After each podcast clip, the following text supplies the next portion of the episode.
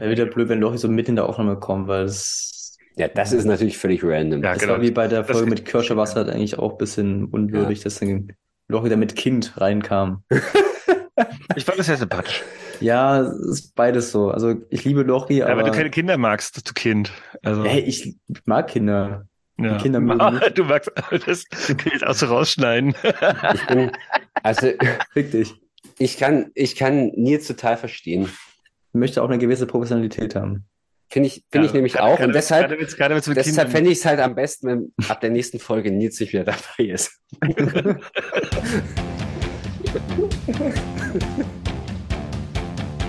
Chemie ist nicht Fußball, Chemie ist Klassenkampf. Chemie, das ist wie eine Sucht.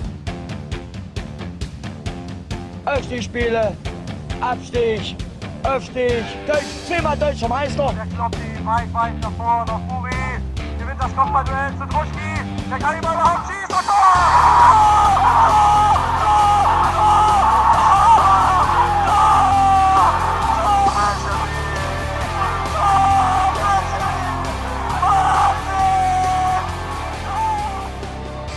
Berlin, Berlin, wir scheißen auf Berlin. Die bald CDU geführte Hauptstadt lässt genug Raum für Häme und Disrespect.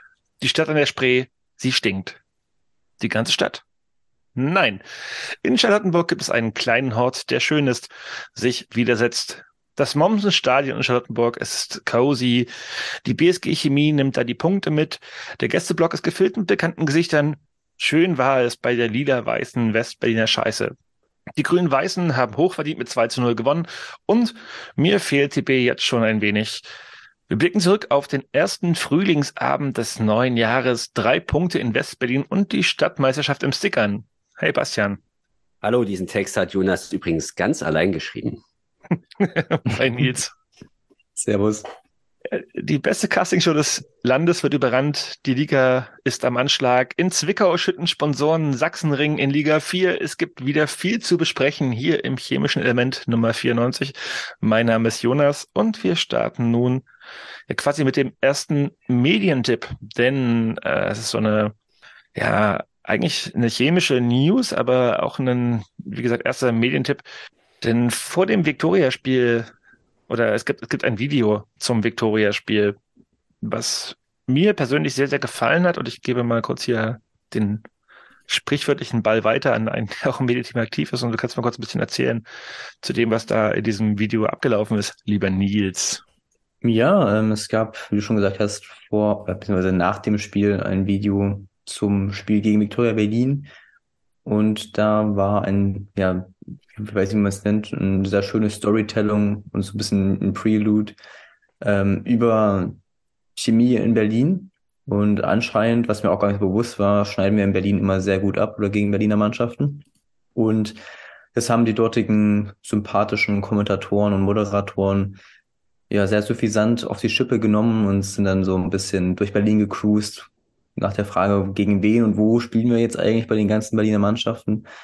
Ähm, das ist, finde ich, sehr, sehr gut gelungen und es ist auf jeden Fall was sehr, sehr Neues äh, aus dem Medienteam der BSG Chemie. Gefällt mir persönlich sehr auch sehr, sehr gut und ähm, ich hoffe natürlich, dass, also man wird natürlich nicht exakt jedes Woche sowas sehen, aber ähm, ist jetzt ein paar neue Gesichter für YouTube zuständig und die da die Spielberichte jetzt hoffentlich auch regelmäßig äh, jede Woche bringen. Und ich bin da guter Dinge, dass dann häufiger so ein Goldmaterial vorhanden ist. Und beste Grüße an die Jungs, die hören ja ab und zu auch rein, das weiß ich. Und macht weiter so, war sehr, sehr geil. Ja, ich habe es auch irgendwie, ich habe es äh, ganz kurz vor der Aufnahme erst mir angeguckt, obwohl es mir Nils schon lange ans Herz gelegt hatte, dass ich da mal so reingucken sollte.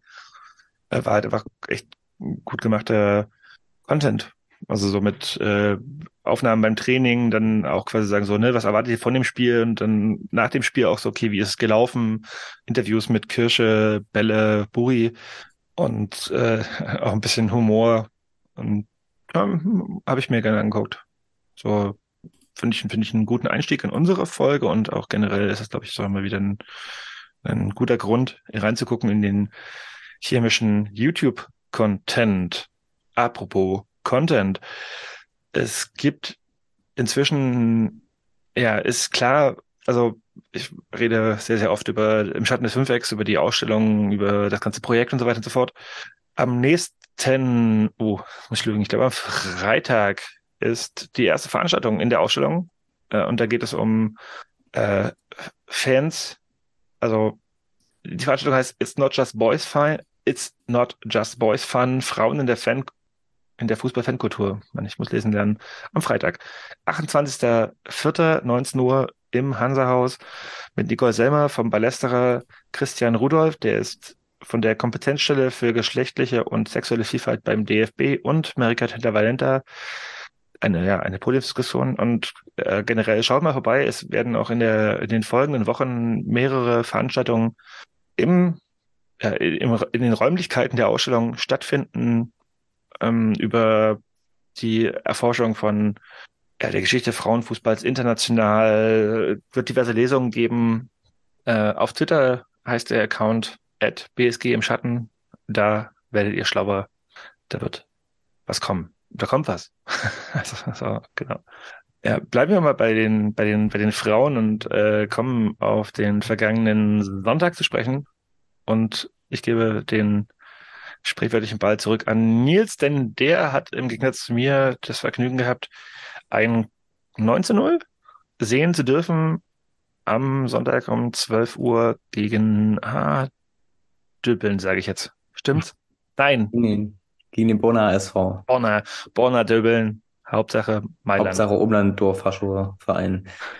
Das. ja, das, das Wetter war bestens. Ähm, war super schönes Wetter.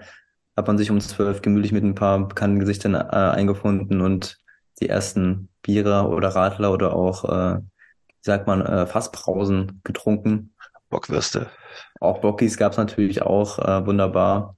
Ähm, ja, das Spiel begann ähm, bisschen schleppend. Also wir haben ungewöhnlich lange gebraucht, um das Führungstor zu markieren. Das kennt man ja so eigentlich gar nicht mehr, wenn man zu, zu den Frauen geht.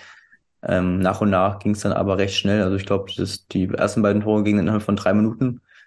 Ähm, und insgesamt, ja, wie man das Übliche kennt jetzt bei der, bei der Frauenmannschaft in der Landesklasse. Also es ist Spiel auf ein Tor gewesen, die Gäste selten im Strafraum äh, der BSG. Und ähm, ich glaube, die beste Torschützin war ganz überraschend Marlene Haberrecht, die jetzt ihr Torkonto auf 48 geschraubt hat. Und insgesamt stehen wir jetzt bei 112 Toren. Ähm, leider gab es bei Toren 111 leider keine Schnapsrunde. Denn äh, da hätten sich die ja, so 50, 60 Zuschauer innen dann auch äh, bestimmt gefreut. Aber nichtsdestotrotz, ähm, auch wenn es nicht zweistellig geworden ist diesmal, da geht natürlich noch was nach oben. Ähm, war es ein sehr schöner Nachmittag in Leutsch und ja, der, der nächste Schritt Richtung Meisterschaft ist getan und bald dürfen wir wahrscheinlich auch den Aufstieg feiern. Ja, mal kurz hier für, for the record. Die ersten beiden Tore hat äh, Amy Herrmann gemacht in der 11. und 12. Minute. Ähm, Marlene Haberecht mit vier Toren. Lucy Hüllmann hat noch getroffen, genauso wie Pia Katrin Feldhahn und Viktoria Oertel. Also, ja, Marlene Haberecht wieder mit vier Toren. Ja, es, es ist schon. Das letzte Tor von Viktoria Oertel übrigens eine Florian Brückmann Kreiswald Gedächtnis Torschussflanke. Ein äh, sehr sehenswerter Treffer, der natürlich genauso gewollt war. Kein Zweifel. Und du warst auch noch weiter, äh, bist, du, bist du da geblieben in Leutsch und hast dir das, äh, das war, glaube ich, ein bisschen engeres Spiel. 4 zu 3, meine ich, von der genau, zweiten. Ja. Tell, tell us more. Ich möchte gleich mal unseren guten Freund und Hörer Till grüßen, der ganz selbstsicher vor der Partie gesagt hat, es geht 4 zu 3 aus. Völlig wahnsinnig, dass es auch so eingetroffen ist. Ähm, die zweite Mannschaft der BSG hat ja immer noch Chancen auf den Aufstieg und auf die Meisterschaft in der Stadtliga. Und gegen den, ich glaube, Tabellen fünften ähm, aus, hab ich den Gegner vergessen, na toll. Olympia. Ja, Olympia, genau. Die aus Griechenland. ähm, sind wir, glaube ich, also wir sind in Führung gegangen auf jeden Fall, haben dann schnell den Ausgleich kassiert, ähm, haben uns davon aber auch nicht beirren lassen. Und ja, insgesamt eine etwas zu, kna zu knapper Sieg, weil wir eigentlich die deutlich bessere Mannschaft waren, insbesondere in der zweiten Halbzeit. Ähm, ja, aber dann ja, haben wir unsere Chancen halt vorher nicht gemacht. Man kennt das aus der ersten Mannschaft. Äh, lustigerweise war auch Manasseh Eschel da, der sein äh, Kumpel Jaja Javne zugeguckt hat. Ähm, also anscheinend färbt die, die Chancenverarbeitung auch in der anderen Mannschaft der BSG ab. Ähm, aber ein ja, Arbeitssieg, der etwas zu knapp ausgefallen ist. Aber zweite Mannschaft bleibt weiter im Rennen um die Meisterschaft in der Stadtliga. Ja, die Tore haben gemacht äh, Brian Ole Schiede, ich weiß gar nicht, ich glaube, ich spreche falsch aus, ne? Mit zwei Toren Eugene Winkler und Tim Wecker für die Chemiker. Ja. Kommen weg von, vom, vom, vom kleinen Fußball in den unteren Klassen und packen in die News noch eine Sache. Äh, und ja, wir, wir reden über den, wie Bastian ihn genannt hat, Schwahnsinn. Denn inzwischen ist halbwegs klar, dass der FSV Zwickau in die vierte Liga absteigen wird und die Umstände, die sind, ja, sind sie phänomenal? Bastian, was sagst du? Phänomenal, definiere phänomenal. Du spielst sicherlich an auf das, auf diesen kleinen Zwischenfall, den es am Wochenende gegeben hat.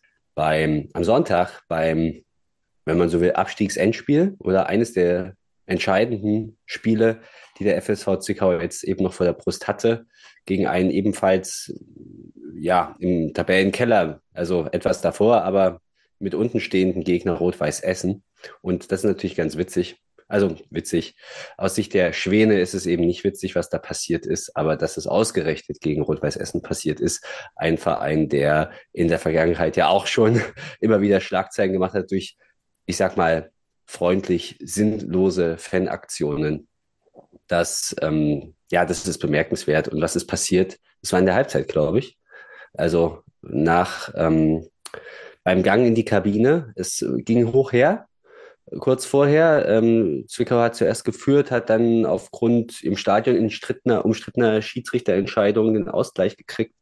Und, eine, rote, ähm, eine rote Karte, darf ich nicht vergessen. Und, und eine rote Karte, das mhm. war auch nicht, äh, ist also auch nicht ganz so gut angekommen. Kurz, kurz Situation du, also, du, kannst es gerne äh, einordnen, es gab, es gab, es gab eine, Also äh, es gab eine Situation, also ein, ein, ein Foul, wo der Schiedsrichter schon unter, also das war ein leichtes Tuschieren eines, eines Essener Spielers und äh, Butzen sieht halt rot, weil er halt einfach da quasi sagen, in den Laufweg halt einfach reinkreuzt und ja, gut, kann man geben.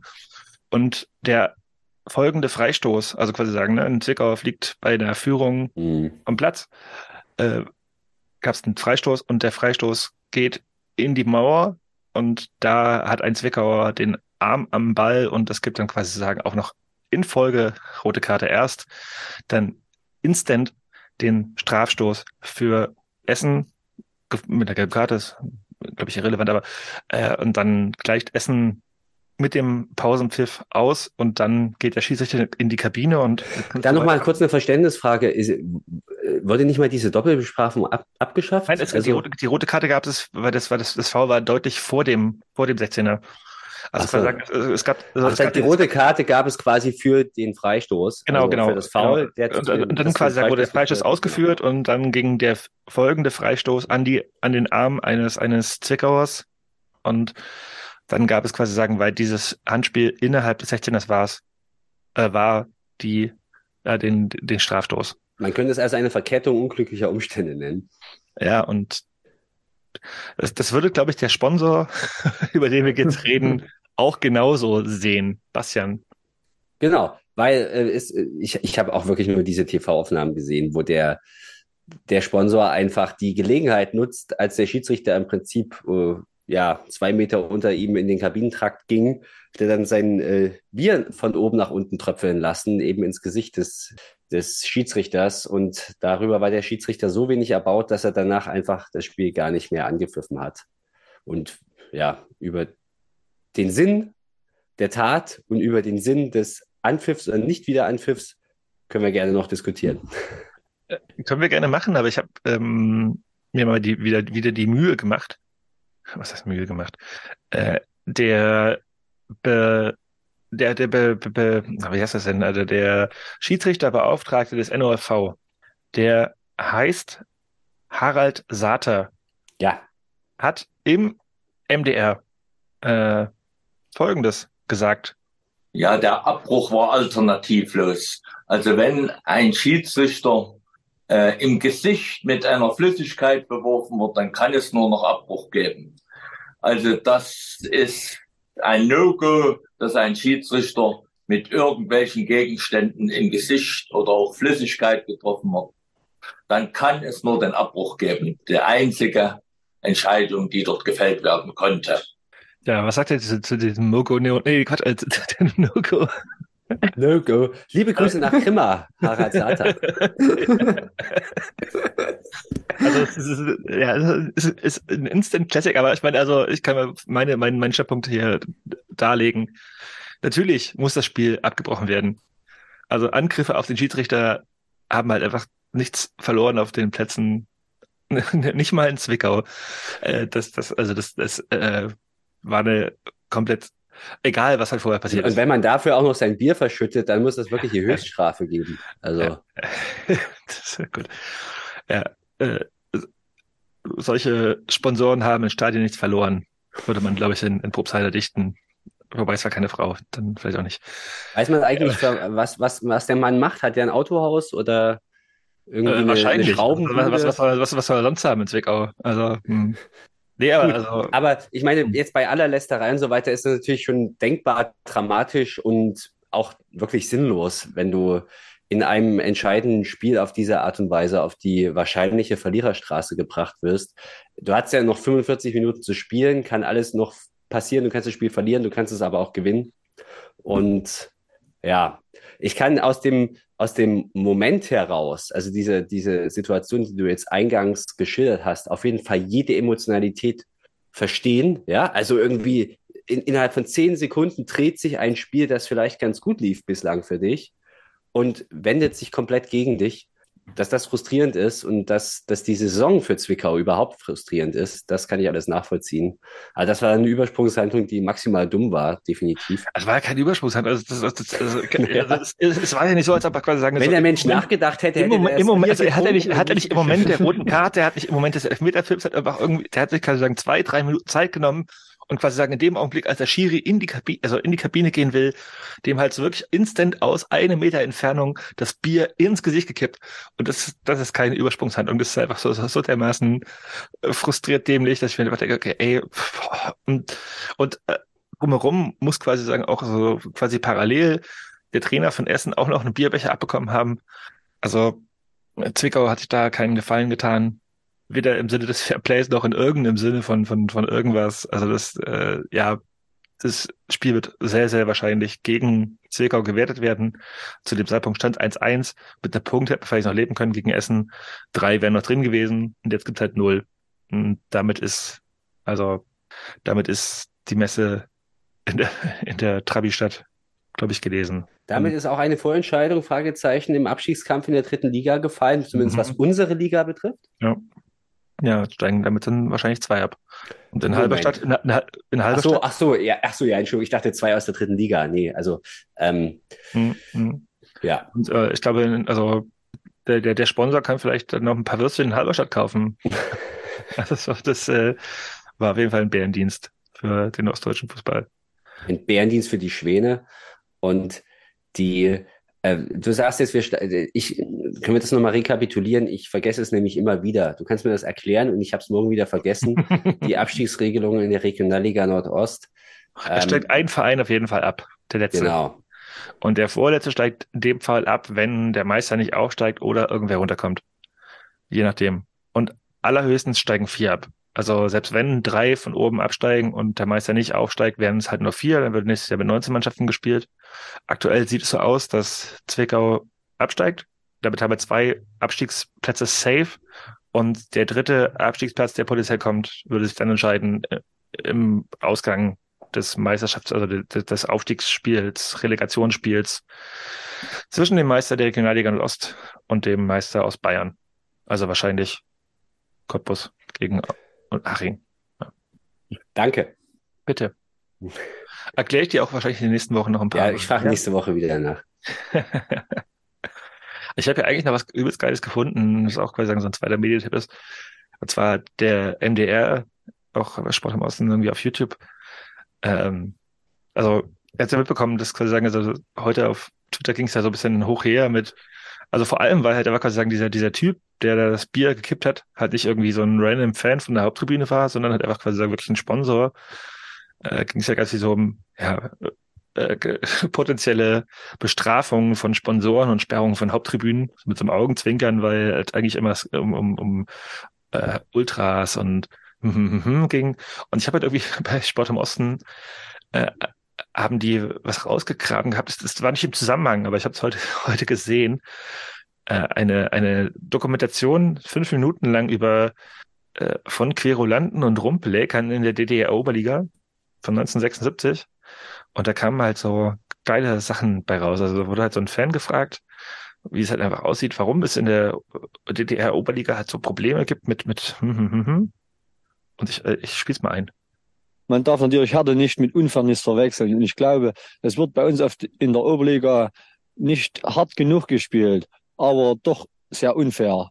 Und das ist natürlich auch oft äh, Anregungen für die Zuschauer, dann zu unsachlichen Sprechchören oder zu Ausschreitungen in den Zuschauern auf den Zuschauerrängen zu kommen. Und so ist das eine Möglichkeit, doch die Atmosphäre auf den Sportplätzen auch zu verbessern, indem man wirklich äh, versucht, äh, hart zu spielen, aber nicht unfair. Ja, hart, aber nicht unfair. Sollten wir, sollten wir, sollten wir uns auf die Fahnen schreiben. Und da gab es auch noch Günter Mennig, der war in den 70er Jahren FIFA-Schiedsrichter und der hat auch was gesagt, was vielleicht auch bis heute gilt, ne? fast 50 Jahre später. Ja, unser Publikum, da muss man differenzieren. Ich würde sagen, die große Mehrheit verhält sich so, wie wir das erwarten. Es gibt auf fast allen Plätzen kleine Gruppen, vor allem jugendlicher Zuschauer, die noch erzogen werden müssen, die lernen müssen, wie man sich äh, als gesitteter Mensch auf einem Sportplatz bei Kulturveranstaltungen verhält. Tja, wie man sich auf Kulturveranstaltungen verhält, darüber reden wir gleich.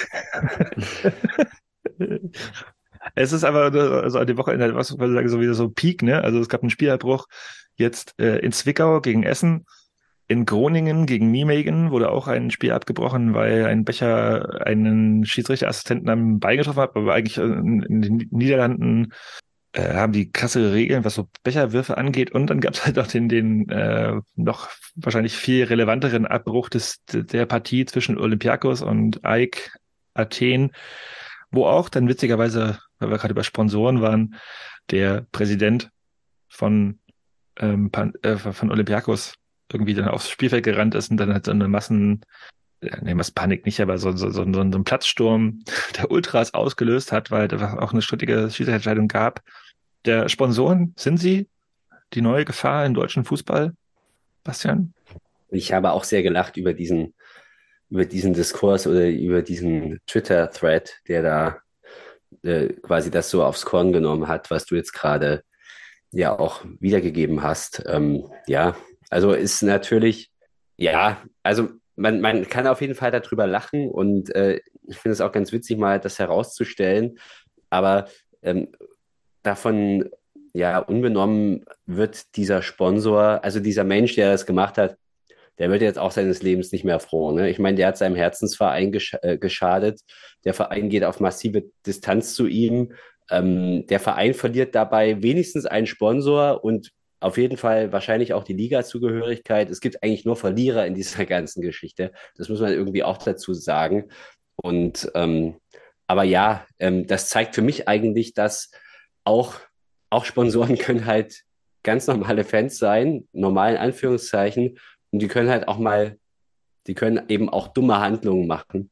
Und ja, aber irgendwie ist das alles insgesamt eine große Tragödie für mich. Und ja, mit nur Verlierern. Uwe Thomas hätte das nicht gemacht. Aber das ist ähm, Oh, Nils wackelt mit dem Kopf. Nils hat noch gar nichts gesagt. Ich möchte jetzt auch mal hier seine. Äh, vorhin, als wurden die, da wurden die Jugendlichen angesprochen, dass sie noch erzogen werden müssen. Kannst du da nicht auch mal was sagen dazu? Definitiv, das stimmt. Ähm, also Uwe Thomas hatte erstmal mit einem BNT-Cappy geworfen, einfach weil er den Schiedsrichter gerne ausstatten wollte. Ähm, ja, also brauchen wir nicht drüber reden. Absolut dusselige Aktion vom Fan, vollkommen zu Recht der Spielabbruch. Aber immerhin nächstes Jahr eine Auswärtsfahrt mehr, die interessant ist. Äh, schön mit der S5 von Leipzig aus durchfahren. Gibt Schlimmeres aus deutscher Sicht. Ja, und vor allem der FSV lässt ja in Leutsch auch gerne Punkte zumindest also so im Pokal mit einer ganz, ganz gute Bilanz gegen die Schwäne. Nicht so in sommerlichen Freundschaftsspielen als eine Das, ist- das, das, hat- äh, der, Ronny, das, das, das hat aber Ronny König gezogen und der ist ja jetzt auch weg. Also der, der sein Karriereende verkündet. Und der hat, glaube ich, in diesem komischen, äh, was war es, 9 zu 1, 18 Tore gemacht. Äh, 7-1 war's. Äh, eine Sache möchte ich noch kurz erwähnt haben, bevor wir an Bastian übergeben. Denn Preußen Münster ist aufgestiegen. Der erste Aufsteiger in die dritte Liga aus der Regionalliga steht fest. Ja, wir sagen Glückwunsch ins Münsterland und wir sagen Danke DFB, denn ja, wäre eine solche Dominanz in der Regionalliga Nordost jetzt schon belohnt worden mit der Meisterschaft, ja, wäre der Meister nicht aufgestiegen. Wir bleiben dabei und benennen es immer und immer wieder. Münster hat letztes Jahr schon ganz, ganz denkbar knapp die Meisterschaft nicht geholt. Ist als Tabellenzweiter eingelaufen mit der Rot-Weiß Essen, glaube wegen drei Toren Differenz. Jetzt haben sie halt einfach jetzt schon, also, ja, Ende, Ende April die Meisterschaft klargemacht, steigen auf. Die Fans jubeln. Das wäre im Osten, Nordosten oder in Bayern nicht möglich gewesen. Friendly, friendly reminder. An dieser Stelle herzlichen Glückwunsch an Hermann Winkler zum Geburtstag. Und ich glaube, wir wünschen ihm alle nicht nur den sprichwörtlichen Hals- und Beinbruch. Viel Erfolg beim, bei der Aufstiegsrelegation für die Reform. Äh, der Geburtstag ist auch rund, muss auch noch erwähnen, ne? Stimmt, er muss eigentlich mal hier eine Runde Schnaps ausge- ausgeben im CE. Ich meine, selten hat er von jemandem so viel Aufmerksamkeit erfahren wie von uns. Ja. Von mir besser Mach ihn doch mal bei Insta. Ich glaube, das macht er gerne. Bin ich leider zweimal blockiert worden. Ähm, Da hast du erst noch einen dritten Account. ja, hab ich, ja. So, Hermann Ja, Winkler also wird alles 60 Gute nachträglich. Oder? Das ist schon ein paar Tage her irgendwie. 60 ist er geworden. Genau, Hermann Winkler wird 60. D Dieter Bohlen Wird? Ist 60 ist, geworden. ist, ist 60 geworden, Entschuldigung. Na, Entschuldigung. weiß ich nicht. ist, Ja, ist, ist ist, jetzt- er, ist er, ja, ja, ist er. Aber er hat auf Instagram natürlich ganz kultig gepostet, dass er erst 50 geworden ist, wie sich das Ah. gehört für einen richtigen Boomer. Mhm. Apropos Boomer. Quadriga, das war einmal. Jetzt sucht Deutschland den Supersportdirektor. Vielen Dank für diese wie immer großartige Überleitung und auch Hinführung. Ja, herzlich willkommen zu unserer kleinen, feinen neuen, nicht mehr ganz so neuen Rubrik. Und wir haben ja unsere Hörerinnenschaft aufgefordert, uns ernst gemeinte oder weniger ernst gemeinte Kandidaten und Kandidatinnen zu nennen, wer denn demnächst das Amt des Sportchefs in Leutsch übernehmen könnte. Und wir spekulieren dann so ein bisschen drüber und kommentieren das.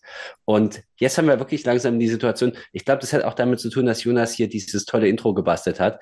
Auf einmal explodieren hier die Vorschläge und wir sind jetzt eigentlich, wir sind jetzt gezwungen, eine Auswahl zu treffen. Und deshalb, wenn ihr jetzt demnächst eure Postkarte oder euer Fax schickt, bitte auch eine kleine Begründung mit draufschreiben am besten, damit wir das dann auch entsprechend hier würdigen können. Und ich beginne jetzt auch, damit wir nicht so viel Zeit verlieren, Nils, mit unserer heutigen, mit unserer heutigen Auswahl. Und der erste Name, den ich hier auf meinem Zettel habe, den haben Nils und Jonas eingereicht. Und der heißt Heiko Weber.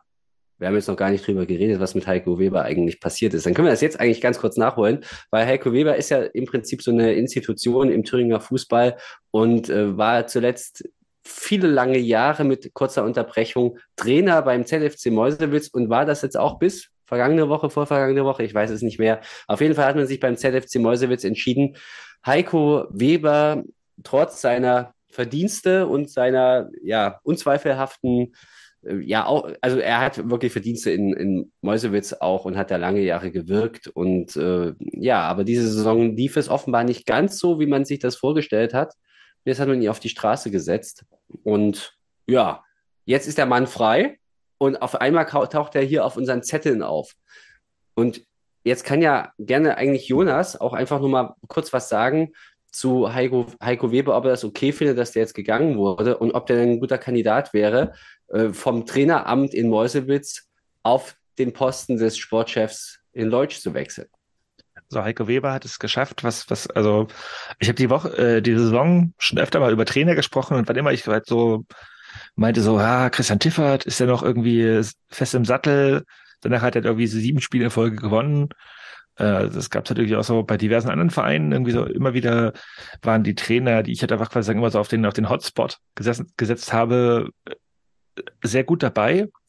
Heiko Weber habe ich jetzt so in den letzten zwei, drei Wochen mal so hin und wieder angesprochen gehabt. Ich glaube, wir haben letzte Woche auch hier drüber gequatscht. Äh, und ja, jetzt ist halt gefeuert worden in Meuselwitz und wie ich finde auch nicht zu Unrecht. Als Sportdirektor bei uns, also der hat eine gute Connection zu den, zu den Leistungszentren in Thüringen und wahrscheinlich auch darüber hinaus. Aber ich fand den Umgang mit seinen Spielern in den letzten Wochen, deswegen haben wir auch über ihn gequatscht, äh, öfter so abseits von, von, von irgendwie cool, dass ich halt einfach nicht denke, dass der hier derjenige ist, der halt einfach quasi sagen soll, ein Deutscher, der einfach irgendwie was dauer, dauerhaft aufbaut. Der hat halt irgendwie da in seiner, seiner obligatorischen Art halt einfach immer, immer wieder einzelne Personen, ich habe es letzte Woche, glaube ich, gesagt, mit ja, vor den Bus geschubst, äh, dass, dass ich nicht denke, dass er jemand ist, der, der war irgendwie da so im Leutscher Holz, ja, Leute heran bringt, die halt einfach ihm vertrauen. Und daher sehe ich den Namen halt einfach total, äh, ja, nee.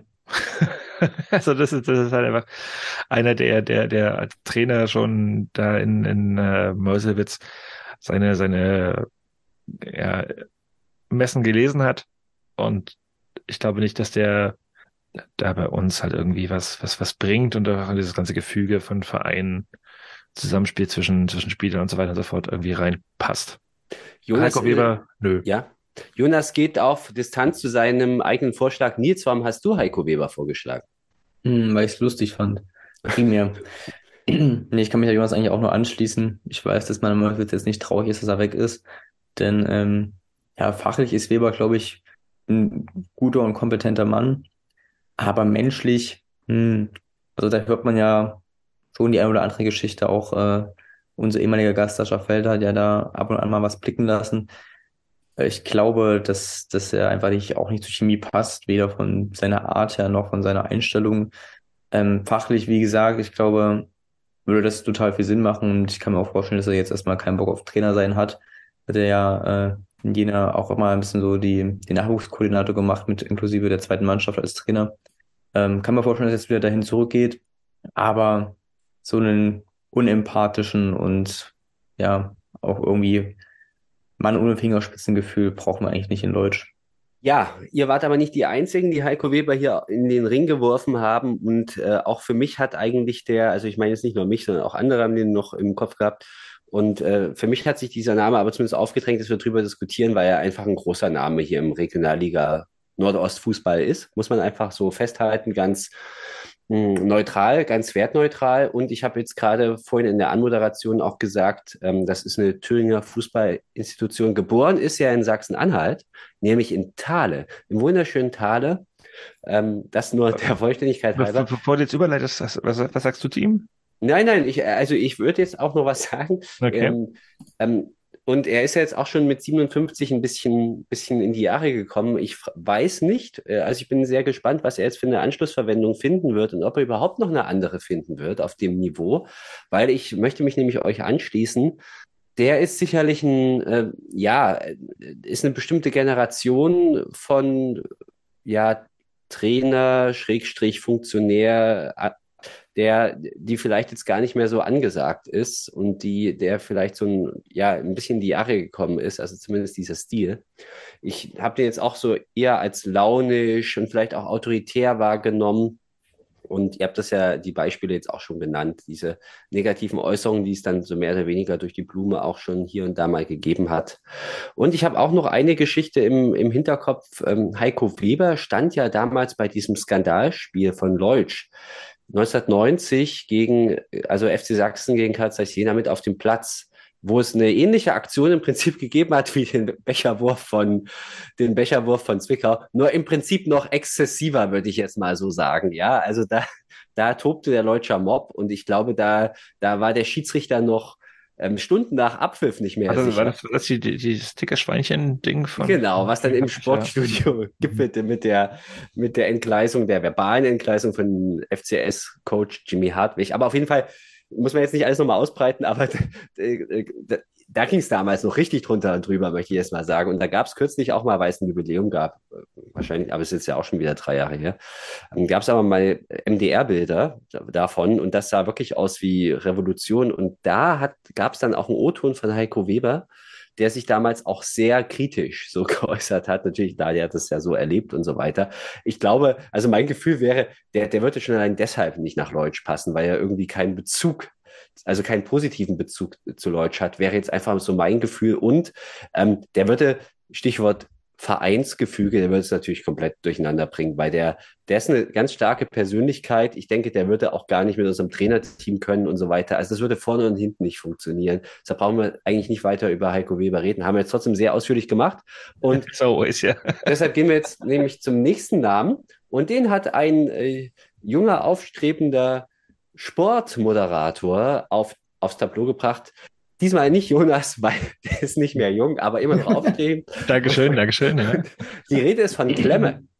Und Klemme, der Moderator des Regionalliga Nordost, Nordost Podcast. Ich das, ist wirklich, das ist wirklich ein scheiß Ich kann das nie aus. Ich stolper da auch immer drüber. Also, ja, also ich ja. muss, man muss das eigentlich immer, klappt, im Training klappt es immer gut, aber wenn, wenn man dann bei der ähm, Generalaufführung ist, äh, dann, dann funktioniert es eben nicht mehr. Radina. Ähm, so, der und äh, Klemme, Klemme hat den Namen Radisa Radojicic ins äh, ja, auf, auf das Tableau gebracht. Ja, Nils, was sagst du dazu? Erstmal ein Name, den ich natürlich noch nicht live spielen habe sehen, äh, denn war deutlich vor meiner Zeit. Der Name ist mir eigentlich nur geläufig, da er jetzt jetzt immer in der OT aufgetaucht ist bei den Rückblicken vor 20 Jahren. Und da konnte man lesen, dass Radisa Radojicic äh, mal von unseren Ultras mit Merch ausgestattet wurde. Also daher schließe ich daraus, dass er durchaus ein Fanliebling war. Zumindest in diesen Zeiten vor so ungefähr 20 Jahren, wo ich ungefähr geboren wurde, um die Zeit herum. Ähm, wir haben ja im Vorgespräch erörtert, dass er zuletzt Teammanager bei Fortuna Leipzig war, die ja, also zumindest jetzt in dieser Saison statt Klasse spielen, also noch unserer, unter unserer zweiten. Ähm, also deswegen denke ich, dass es qualitativ nicht die beste Lösung wäre, da er einfach auf einem höheren Niveau nicht die Erfahrung hat, um die BSG Chemie Leipzig wirklich zu verbessern. Würdest du dich, dich diesem Urteil anschließen, Jonas? Ich musste auch googeln, natürlich, weil es auch lange vor meiner Chemie Chemiezeit war und äh, stimme dir zu. Also der hat seine Karriere bei der BSG beendet, wenn ich es richtig sehe. Also, also so, also bei der neuen BSG. Äh, aber danach äh, ist halt eine, klafft halt eine Lücke. Und der ist halt einfach, also vielleicht, ne, wir reden immer darüber, so, der und der ist halt einfach, also, ne, Toni Wachsmut, der ist zu hoch, der ist zu hoch, der ist zu hoch. Vielleicht wäre auch so jemand mit, mit einem äh, FC Sachsen, Schrägstrich BSG Chemie, Kolorit passend. Aber ich glaube, dass es, dass, dass es äh, unserem Anspruch hinterherhinken würde, ihn jetzt da in diese Position zu hieven my guess. Aber ich glaube, du, du bist, Bastian, derjenige, den er am besten noch vielleicht noch irgendwie kennt aus aktiven Zeiten und da was mehr zu sagen kann. Hm? Also man muss natürlich festhalten, Radi war derjenige, der damals einer der Mitgeburtshelfer der neuen BSG war, weil er damals nämlich als Trainer sich bereitgestellt hat und da zweifellos der größte Name war, der sich im Umfeld der neuen BSG Chemie 2008, 2000 was, 2008 oder 2009? Ähm, das war 2008, ne? Ach Gott. Also der sich da 2008 äh, bereit erklärt hat, bei diesem Projekt mitzumachen und äh, dafür sollte man ihm auf ewig dankbar sein. Und er ist ja dann auch immerhin drei Jahre damals Trainer gewesen. Bei Transfermarkt steht tatsächlich, dass er da Spielertrainer war. Ich glaube, der ist nie, also bitte korrigiert mich, wenn, wenn sich da jetzt jemand hier irgendwie erinnert, der ist nie aufgelaufen, also zumindest nicht in einem Pflichtspiel oder so. Glaube ich nicht. Aber ja, ich kenne ihn auch noch aus FC Sachsen-Tagen, war natürlich so ein, so ein Innenverteidiger-Raubein, cooler Typ irgendwie. Und er hat ja auch in Leipzig, ich weiß gar nicht, ob er das immer noch hat, hat er dann im, da in der, in der Gottschedstraße, glaube ich, ein italienisches Restaurant oder sowas gehabt, ja, also wo, wo man sich dann auch immer mal getroffen hat. Ähm, ja, also Radi ist ein, auf jeden Fall ein ganz feiner Typ und, und wichtig auch für die deutsche Historie. Historie ich finde es, mich würde mal interessieren, warum Klemme den jetzt überhaupt in, ins, ins Spiel gebracht hat. Ähm, weil ja, für mich liegt der Name jetzt heute auch nicht mehr so richtig nahe. Ich würde mich nämlich bei der ja, inhaltlichen Bewertung dann euch auch anschließen. Aber Radi ist auf jeden Fall einer, der ja, der große Verdienst um den deutschen Fußball hat. Und ja, deshalb wollte ich hier auch gerne über ihn mit euch diskutieren. Dann kommen wir jetzt zum vorletzten Namen. Heute haben wir vier. Der vorletzte Name, da muss ich jetzt gestehen, das war einer, den musste ich erstmal googeln. Ja. Und zwar kommen wir jetzt zu, wir können auch gar nicht mehr so richtig rekonstruieren, wo der herkam, aber vielleicht kommt sowieso die Erklärung, warum wir ihn trotzdem nennen wollen. Also, wir reden über Carsten Hensel.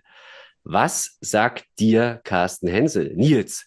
Sehr, sehr wenig tatsächlich. Ähm, ich habe den Namen schon mal irgendwo gelesen gehabt, aber ich weiß auch nicht mehr wo. Ähm, ich glaube tatsächlich, da er jetzt, zuletzt bei Inter Leipzig auch mal Trainer war, auch wenn er jetzt sportlicher Leiter zuletzt war, ähm, die haben mal in Delitzsch gespielt gegen ESV hier im Sachsenpokal und ich glaube, da war er Trainer und da habe ich ihn gelesen. Ähm, das ist aber mein einziger Bezug zu ihm. Aber wenn ich mir mal hier die Transfermarkt-Historie von ihm ansehe, der hat auch komplett die Todesachse mitgenommen mit Erfurt, Leipzig und Halle. Also ähm, gibt jetzt nicht so viele Sympathiepunkte, deswegen ähm, zuletzt bei Inter. Zeugt jetzt auch nicht von guter Arbeit, muss man sagen, jetzt unbedingt in den letzten Jahren. Aber er ist noch recht jung und er war halt auch gefühlt überall im Osten. Ich glaube, der hat ganz gute Kontakte knüpfen können. Stelle ich ihn jetzt mal äh, unter Verdacht. Aber ich weiß es nicht. Sind natürlich so Namen, wo wir dann sagen, ja, es wird dann einer, den, den keiner von uns vorher kannte. Deswegen macht es realistischer, aber ich kann ihn nicht einschätzen. Ich weiß es nicht. Jonas. Ja, wir haben gerade, also es war jetzt nach dem, was Bastian vorhin meinte, nach dem Intro letzte Woche kam halt immer irgendwie, also ganz viele Namen rein. Ich, ich kann es auch nicht rekonstruieren, wer ihn geschickt hatte. Aber er passt halt quasi sagen, so, kann er so in diese, diese, wir sind jetzt auch irgendwie seit, wie viele Wochen quatschen wir jetzt über die LSDS äh, vier, fünf Wochen und der ist so derjenige, der da reinpasst, so also als ja, irgendwie bei, ein, bei Einburg und Inter hat irgendwie erfolgreich, war in Gera, war beim RWE, beim HFC, der verbotene Stadtteil, ja, vielleicht hat er auch eine Bewerbung eingereicht. Aber vorstellbar finde ich ihn, also das ist, äh, das ist quasi das gleiche wie vorhin, also eine eine Stufe zu, zu niedrig. Wir, wir haben am Anfang immer äh, Namen diskutiert, wo ich, äh, wo wir alle so ein bisschen waren, okay, ja, die, die sind halt vielleicht so ein, ein Eckchen zu hoch. Bei ihm würde ich sagen, okay, das reicht mir jetzt persönlich nicht als Vita, um die BSG nach vorn zu bringen. Ja, wie ich gerade schon gesagt habe, mir hat der Name gar nichts gesagt. Es ist aber auch so ein bisschen aller Weltsname, Carsten Hensel.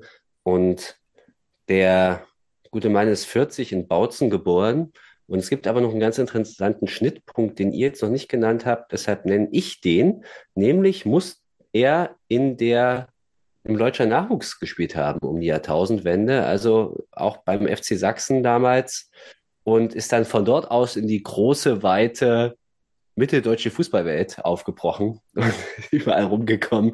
Nils hat ja die wichtigen Stationen genannt. Er war auch viel in Erfurt in verschiedenen Funktionen. Er war auch Spieler in Merseburg, nicht vergessen. also. Spieler in Merseburg, ja, genau. Also ähm, ja, also insofern irgendwie passt das schon so von, von seinen bisherigen Stationen. Er war übrigens auch mal, finde ich ganz interessant, das steht so bei Transfermarkt ein Jahr Nachwuchskoordinator bei Bautzen, Budissa Bautzen.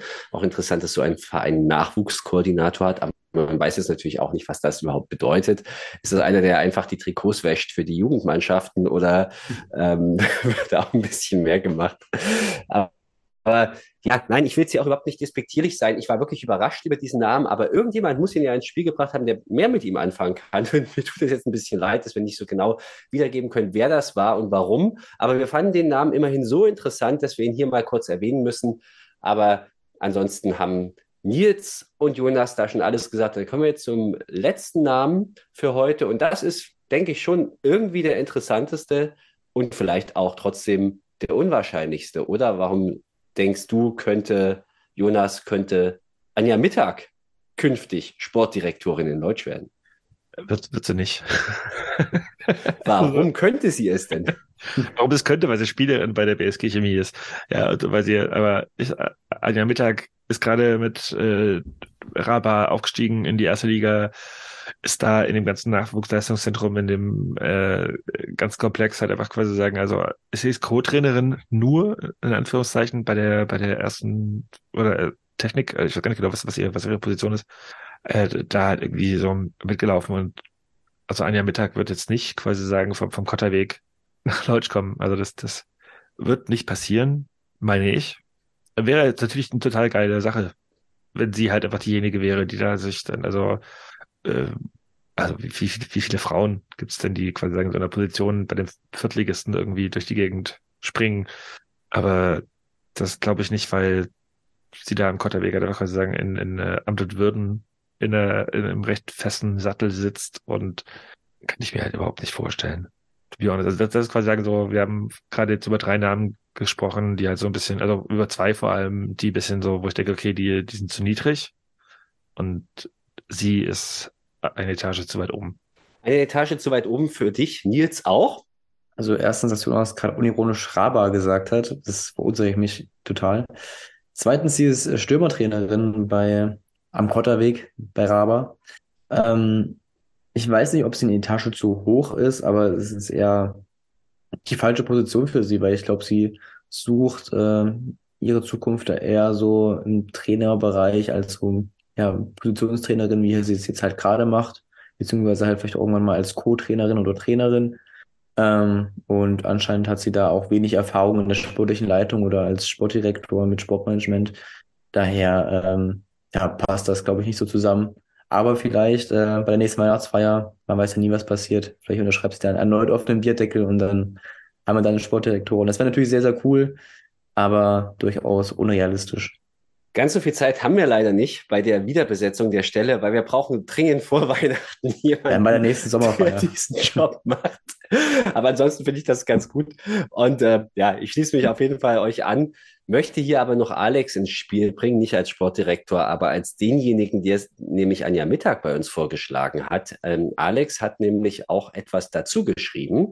Und zwar, das wäre mal ein Statement. Eine Frau in Führungsrolle hat sicherlich in diesen sportlichen Gefilden und auch darüber Fragezeichen eher kein anderer Verein.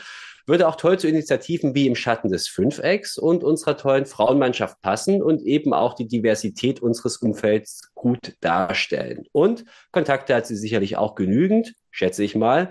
Und sie kann mit ihrer Vita sicherlich auch erkennen, ob jemand gut kicken kann ja, dem würde ich mich jetzt grundsätzlich auch mal anschließen. Irgendwie wäre es ein cooles Statement, vielleicht auch, naja, nicht nur ein PR-Gag, sondern ein, sicherlich auch ein wichtiges inhaltliches Statement und sie würde sicherlich inhaltlich das auch machen können. Ich halte es trotzdem für unrealistisch, aber ähm, es macht unglaublich viel Spaß, über diese Namen zu spekulieren und zu diskutieren. Deshalb seid ihr herzlich eingeladen, es Alex gleich zu tun, der übrigens demnächst nach zur Elternzeitreise nach Japan auftritt, äh, aufbricht und dafür sich auch extra Insignien vom chemischen Element besorgt hat und die dann dort auch ähm, ja an, am anderen Ende der Welt quasi durch die Gegend tragen wird. Das finde ich sehr nett und sehr sympathisch. Und ähm, genau, macht's wie Alex und schickt uns eure Vorschläge und gerne auch mit einer Begründung. Und dann werden wir das hier ausführlich diskutieren. Das war's für heute. Tja, apropos anderes Ende der Welt. Freitagabend Westberlin. Ich, ich, ich, ich habe äh, das erste Mal, also Nils kann Auto fahren. Ich, ich wurde, ich, wurde, ich wurde, ich wurde, glaube ich, noch niemals so, so sweet nach Hause gekutscht. Und generell, ich habe es in der Anmoderation ja schon gesagt, okay, also nach, nach Charlottenburg fahren ist ja immer auch noch halbwegs easy peasy, wenn man aus Leipzig kommt. Äh, vor 1202 ZuschauerInnen gewinnt die BSG Chemie mit 2 zu 0. Äh, wir können ja die erste Diskussionsrunde hier schon mal starten. Äh, war es die Hälfte aus Leutsch? Hätte ich jetzt schon gesagt, ehrlich gesagt. Also 500, ich habe nicht gezählt. ich, ich, ich, ich stand ja als erster, also stand im Blog und habe ich umgeguckt, war so, okay, wir sind locker 1000. Und dann war ich, okay, aber vielleicht 800. Und dann war ich so, okay, vielleicht sind wir auch 600. äh, aber Hälfte, Hälfte, Bastian, sagst du? Ja, würde ich unterschreiben. Ich habe leider nicht so einen richtigen Gesamtblick gehabt und mein Blick war auch schon ein bisschen trübe. Lag auch an der Dunkelheit auf jeden Fall. Ja, genau, weil, genau, ähm, genau, genau. Also, als wir, an, als wir ankamen, na gut, war es noch gar nicht dunkel, fällt mir gerade ein. Also die Sonne noch, aber zuerst hat, ja, zuerst hat ja die Sonne geblendet, da muss man gucken, dass man überhaupt irgendwas sieht und dann später ist es dunkel geworden. Also wie viele da jetzt wirklich waren. Okay, besser, kann- bevor ich, bevor ich kann, nee, kann gut, nee, Moment, kann gut hinkommen. Also wenn es 1200 waren, die Zahl habe ich jetzt auch zum ersten Mal gehört, kann gut sein, dass die Hälfte von uns war, weil ich denke, das Spiel war für beide Seiten einfach etwas, was man vielleicht nochmal ganz gerne mitnehmen wird, wenn es, weil es das künftig nicht mehr geben wird. Ja, ähm, aber ich gebe doch noch mal kurz noch den, den Ball zurück. Bastian, ähm, war schon, also ein schöner Abend, oder? Also so warmes Wetter. Die, ich weiß gar nicht, wie die Bierpreise waren, weil du hast das ganze Bier bezahlt.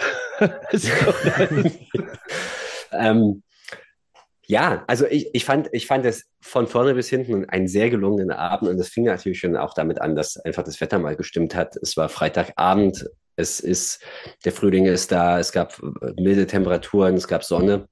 Und irgendwie hat es von vorne bis hinten Spaß gemacht, weil man wusste irgendwie auch, wenn man da jetzt hinfährt, dann wird es auf jeden Fall entspannt sein.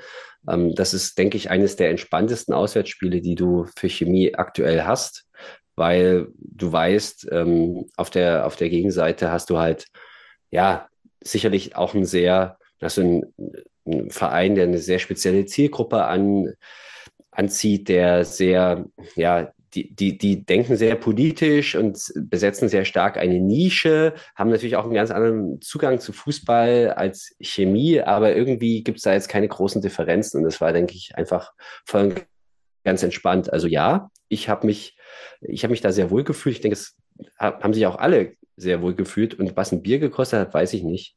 Drei, vier, fünf Euro. Es gab, es gab auf jeden Fall Pfand. Gut, also das ist beide egal. Also, mir war es auch egal. Also ich habe ich hab eine Runde, glaube ich, bezahlt. Den Rest hast du dann, glaube ich, geholt. Who cares? Äh, das spielerisch, also nee, wir müssen ja spielerisch jetzt, also instant kommen. Äh, ich ich fand es auf jeden Fall cool, dass das ist, äh, es gab einen Banner gegen die Polizeieinsätze gegen Jena in der Woche vorher, wobei das Banner, to be honest, ein bisschen misslungen war, keine Ahnung, fand ich. Äh, und während des Spiels wurde auch noch ein Banner gezeigt äh, für, für Lina, also so TB gewohnt stabil. Was ich ein bisschen weird fand, ich weiß nicht, ob, ob ihr das anders mitbekommen habt, äh, dass das halt sowas wie, wie Singen, Klatschen, Support irgendwie scheint es da nicht zu geben. Also TB singt nicht. Oder zumindest nicht so, dass, dass ich es gehört habe und dass man es auch irgendwie in dem, ich habe das Spiel nochmal im Real Life geguckt. Ähm, macht man da in Charlottenburg nicht. Also nicht, sitzen da in Dahlem in ihren, in in ihren Villen, keine Ahnung. Das fand ich ein bisschen, das fand ich ein bisschen weird. Also so, TB hat einfach keinen Support mannschaftsmäßig irgendwie. Oder habe ich das, habe ich, habt ihr was davon mitbekommen? Ich habe nur Chemie gehört, also sowohl im Stadion als auch im Real Life. Also das, das fand ich ein bisschen komisch, dass, dass die halt einfach da in West-Berlin nicht mitsingen oder singen oder irgendwie überhaupt was machen. Keine Ahnung, fand ich ein bisschen komisch. Oder bin ich, bin ich da alleine mit der Meinung jetzt? Nee, ich glaube nicht. Also ich weiß nicht genau, wie sich die aktiven Fans von TB da selbst definieren, aber ich glaube, sie sehen sich selbst nicht als Ultras, also eher auf einer englischen Art und Weise vom Support bezogen. Ähm, habe aber auch wenig gehört, so im Stadion als auch im Real Life. Ähm, hin und wieder sieht man da ja mal wieder coole äh, Fotos auf den sozialen Medien. Aber ähm, ja, gegen uns war leider sehr, sehr wenig im Block los, im Heimbereich. Schade eigentlich. Na dann ähm, kommen wir vielleicht aufs Sportliche. Und da gab es, wenn ich richtig mitgezählt habe, vier Wechsel. Also der augenscheinlichste war der im Tor. Jonas Janke statt Benny Bellot, der Rücken hatte, was, was äh, ja, Heiko Malwitz nicht müde war zu betonen, weil über 30 kennt man das Rücken und so. Wahrscheinlich kennt vor allem Heiko Malwitz das, oder? ja, du, bist auch über 30, du kennst doch auch. Nee, also ansonsten äh, kamen Yannick Meder, Timo Mauer, äh, Quatsch, nee, es waren wirklich nur drei, drei, drei Wechsel, genau. Also Yannick Meder, Timo Mauer und Jonas Janke für Manasseh Eschel, Dennis Jeppel und Benny Bellot kamen neu ins Spiel. Tja, äh, also so, ich weiß gar nicht, äh, ob man jetzt so mega viel über das Sportliche reden möchte, weil ich habe es ich hab's mir irgendwie so, ich glaube, Nils hat es auch gemacht, ne? Also ich es mal im Real Life angeguckt auf YouTube und so. Uh, das, das war echt richtig, richtig. Ein Medientipp. Richtig Zählkost. Also so äh, nach sieben Minuten war es, glaube ich, dass das 1 zu 0 für die BSG Chemie oder acht Minuten nach einem Einwurf spaziert Lukas Surek durch die ja, sehr, sehr offene Abwehr von Tennis Borussia Berlin und macht das erste Tor. Und wir haben uns gefreut im Gästeblock und ich glaube, das Ding ist eigentlich was, danach war das Spiel so gefühlt gelaufen. Also ich weiß nicht, wie, also wie es euch ging da so im Block.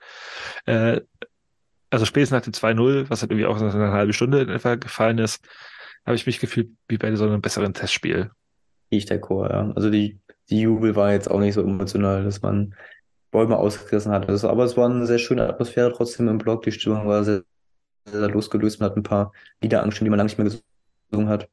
Gibt's ja auch mal. Und ja, wie gesagt, es war leider der vorerst letzte Besuch im Gästeblock bei DB. Aber TB ist halt die Saison einfach auch kein Gradmesser mehr für uns, muss man so klar und so hart sagen.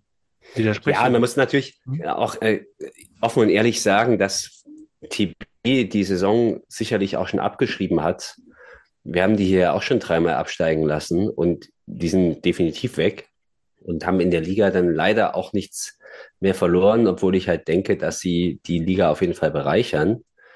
Aber das hast du dem Spiel irgendwie auch angemerkt. Ähm, da hat die, die letzte Gegenwehr gefehlt und wir haben sehr schnell, sehr früh dem Spiel unseren Stempel aufgedrückt und es eigentlich dann nur versäumt, noch höher in Führung zu gehen war auf jeden Fall drin. Also aus meiner Sicht muss es halt zur Halbzeit schon irgendwie, naja, vielleicht 4-1 stehen, wenn jeder seine wirklich guten Chancen nutzt. Und ja, haben wir dann aber nicht gemacht. Aber TB hat ja auch, das muss man ganz ehrlich sagen, zu keiner Zeit, auch nicht nach dem Wechsel, so, ein, so eine Gefährlichkeit entwickelt, wo man sagt, okay, hier brennt jetzt nochmal wirklich was an. Ich war im Prinzip von, von der, also von der, von der achten bis zur 90. Plus Minute war ich total entspannt. Ja, vollkommen verständlich. Und ich meine, also ich habe Notizen gemacht gestern beim Real Life gucken noch und nöcher. Ähm, eine davon ist zum Beispiel, dass Nils nicht nur Auto fahren kann, sondern auch telegen ist. Das ist aber auch eine der wichtigeren. Es war am Ende so, dass es gab eine Chance in der ersten Halbzeit durch Heidemann, die Jonas Janke sehr gut entschärft und kurz danach erhöht Chemie auf 2 zu 0. Danach war ja die Messe sozusagen gelesen. Eine Sache, die wir nicht ganz unerwähnt lassen dürfen, ist die äh, Krasutski Dennis Must Story. Also die möchte ich zumindest mal angesprochen haben. Denn in der 60. Minute äh, geht der besagte Daniel Krasutski Dennis Must irgendwie an, schubst ihn. Es gibt halt irgendwie dann Gelb für Krasutski und eigentlich äh, sieht es also im, im, im Real Life halt total banal aus. Aber ja, der TB-Spieler, hat danach wohl noch irgendwie eine Nachricht an Dennis Master auf Instagram geschrieben und geschrieben, geh mal Bratwurst verkaufen, du hast mit Fußball nichts zu tun. Dein, dein, also nicht deinen, sondern dein, dein blauen Haken hast du dir gekauft, bestimmt du Wurst. Ja. äh, also TP zeigt halt irgendwie bei so Klasse diese, also das, das ist, das ist dem Verein aber auch echt total unwürdig. Ansonsten der, ich habe im, im Blog am Ende so in der zweiten Halbzeit die ganze Zeit nur gestanden, irgendwann so, okay, scheiße, ich habe 3-0 getippt, mach das dritte Tor, mach das dritte Tor, mach's. Äh, kam halt nicht. Was aber auch eigentlich auch vielleicht auch ein bisschen zu hoch gewesen wäre. Also äh, es gab Chancen für das 3-0 en masse. Aber dafür hat halt einfach quasi sagen TB mit Karl Albers auch einen ganz guten Torhüter. Äh, ja, ich. Den, den haben wir berühmt geschossen. Also auch mit nicht ganz so der ist aber auch schon lange berühmt.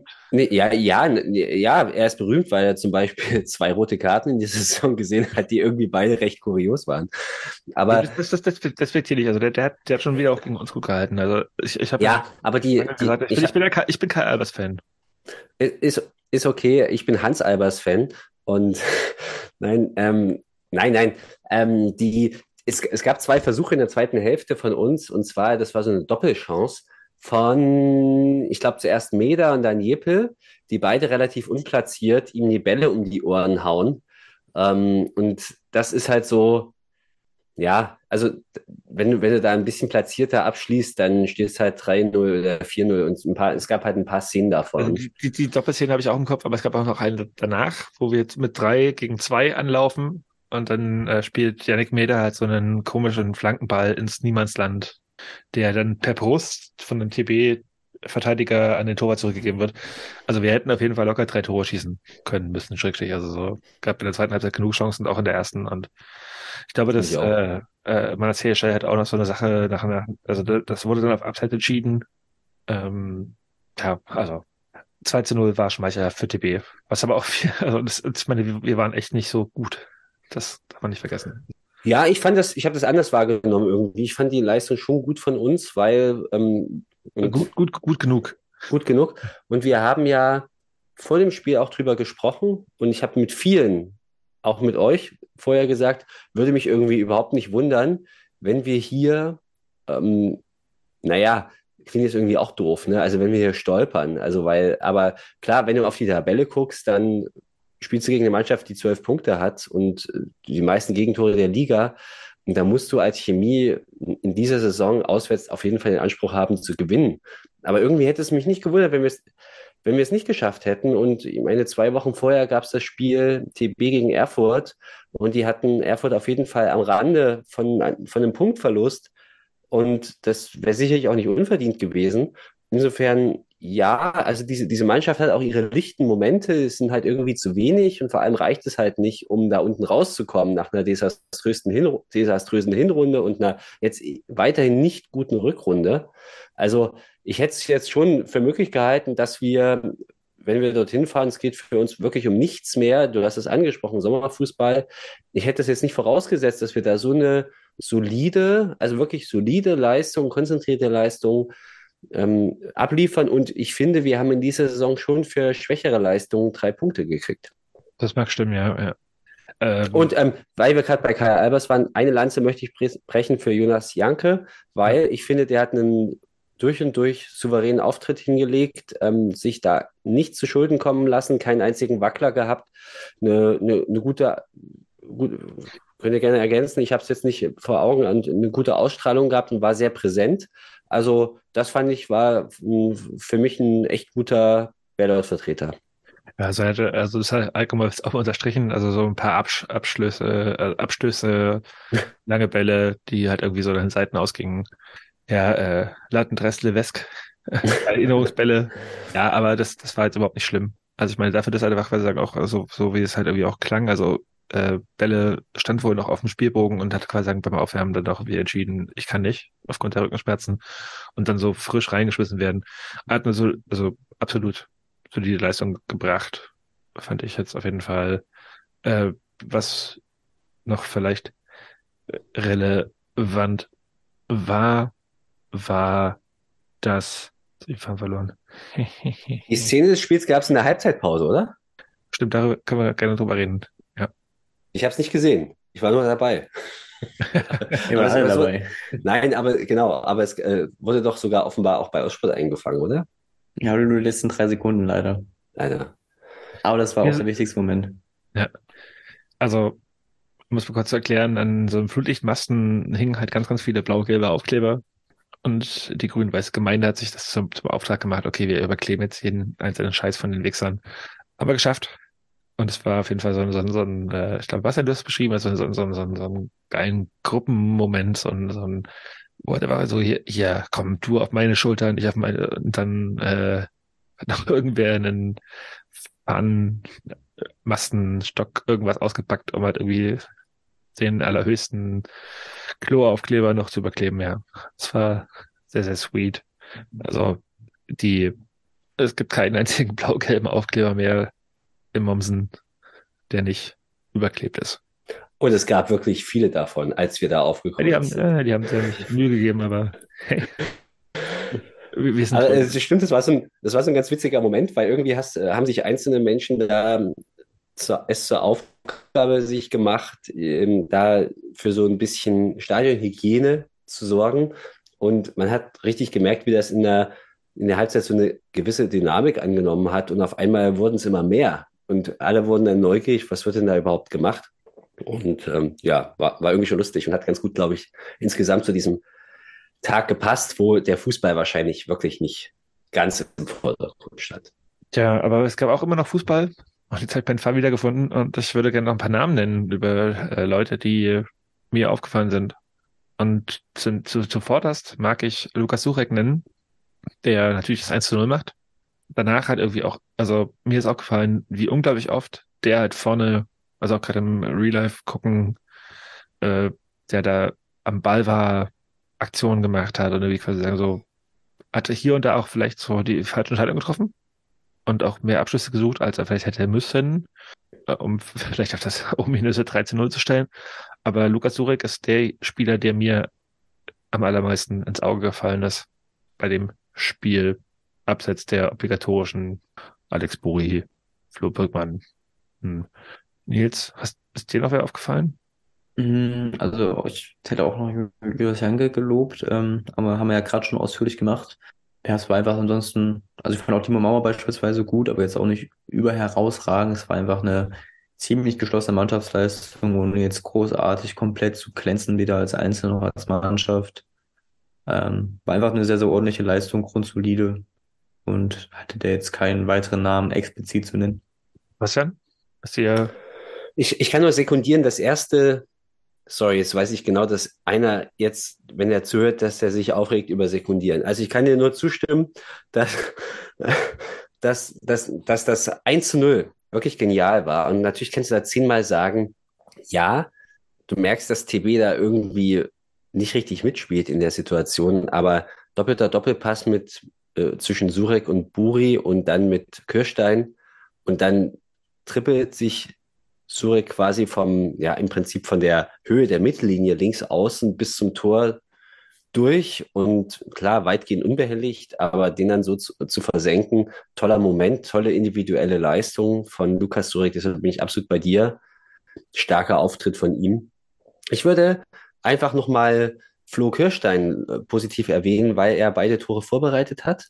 Und gerade dann beim zweiten, über das wir noch gar nicht ausführlich gesprochen haben, ist es eigentlich so eine Szene ähnlich wie beim BAK, das 2 zu 1, wo du denkst, okay, die Szene ist vorbei, ähm, du, du kannst das, das ist jetzt geklärt, weil das Momentum ist raus, du musst, du musst abbrechen, musst nochmal einen Haken schlagen und er wühlt sich dadurch diese halbe Abwehr durch und da sind ja drei Verteidiger um ihn rum, auch schwach von TB, dass die es nicht schaffen, ihn vom Ball zu trennen.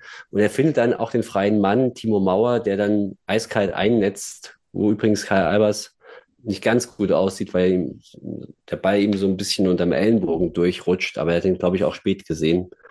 Und ähm, aber da würde ich auf jeden Fall Kirsche nennen, weil er da in beiden Situationen als, er hat ja auf der Neuen gespielt, sehr mannschaftsdienlich war und beide Tore vorbereitet hat. Vielleicht noch abschließend eine Sache zu, zu, zu dem Spiel. Äh, beim Real Life gucken ist mir aufgefallen, dass Heiko Malwitz gerantet hat in einer, in einer, sehr, sehr geilen Art und Weise gegen kurze Abstöße, weil TB hat dafür sagen, so dann nachdem, also ne, das, wir reden darüber, dass zur Halbzeit stand schon, stand schon 2 zu 0 für Chemie. Und in der Schlussphase hat TB es immer wieder probiert, mit kurzen Abstößen hinten rauszuspielen und guckt euch mal bitte so ab der 80. Minute die Highlights, also Gott nicht die Highlights, also das Real Life an Heiko Malwitz. Also der, der, der hat da auch irgendwie auch wie ich fand, ein bisschen despektierlich über TB gesprochen, so mit TB Tiki Taka. das, das fand ich nicht so geil. Aber äh, generell so wie er kann sagen über diese diese diese neues äh, ja junge Schiedsrichter äh, Quatsch, junge Trainer die probieren hat den rauszuspielen und da so einen übelsten Rant abgelassen hat und das kann ich sagen auch so live kommentiert wie er TB dann nach so einem kurzen Abwurf an der Mittellinie den Ball ins Ausspielt und dann so, ja, genau, so macht man das. Einwurf Chemie. Das war, das war ein ganz großartiger äh, Moment beim ja, Real Life gucken, den ich gefeiert habe. Also DB hat einfach quasi sagen, dann in der zweiten Halbzeit überhaupt nichts mehr entgegengesetzt bekommen und ist nicht mehr mit äh, hoch und weit und irgendwas geschafft, die BSG Chemie da irgendwie unter, Druck zu setzen war schon ein bisschen erschreckend auch, wie schwach die waren, muss man sagen.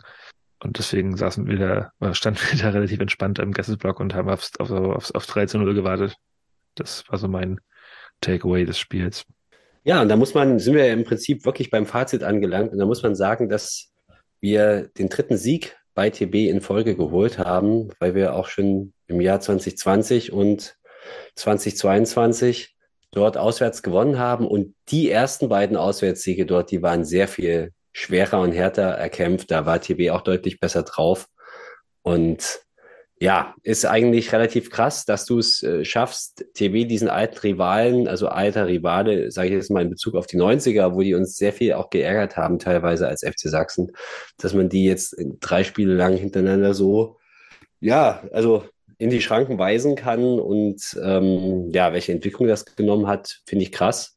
Und ja, ich wünsche mir trotzdem, das ist ja absehbar, dass TB die Liga nach unten verlassen wird. Ich wünsche mir irgendwie trotzdem, dass wir demnächst einmal wieder ein Pflichtspiel haben werden, weil es ganz, ich, äh, das ist ganz nett dort und ist auch ein tolles Stadion im Übrigen, obwohl es dann eine Laufbahn gibt und aber das ist architektonisch anspruchsvoll, klingt jetzt schräg, aber das Casino dort, also das, die, die Vereinsgaststätte, die ist auch ganz nett. Da kann man dann auch noch ein Bier trinken nach dem Spiel. Und das ist eines der Spiele, wo du als Grün-Weißer dann eben auch noch hingehen kannst und danach noch ein Bier trinken kannst. Und alles ist okay, obwohl der Verein eigentlich abgestiegen ist und gerade 2 zu 0 fast auf die Fresse gekriegt hat. Also es war ja auch kein gutes Spiel von TB. Trotzdem ist da entspannte Stimmung. Und ähm, ja, also schade, dass die jetzt wahrscheinlich die Liga verlassen werden.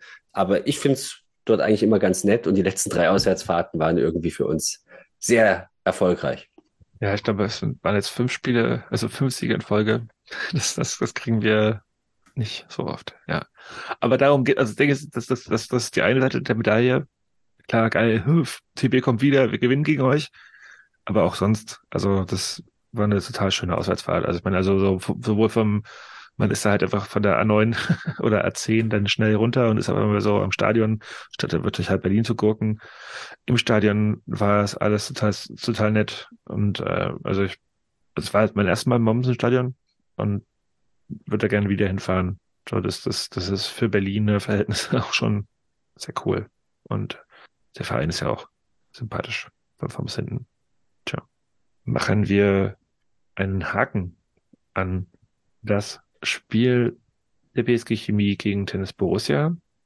Kommen wir zu den Nachholspielen unter der Woche, denn da gab es eine Menge, aber eigentlich kamen wir, glaube ich, davon ja ähm, einiger wegstreichen. Es gab aber auf jeden Fall ein, ein, ein sehr, sehr relevantes Duell.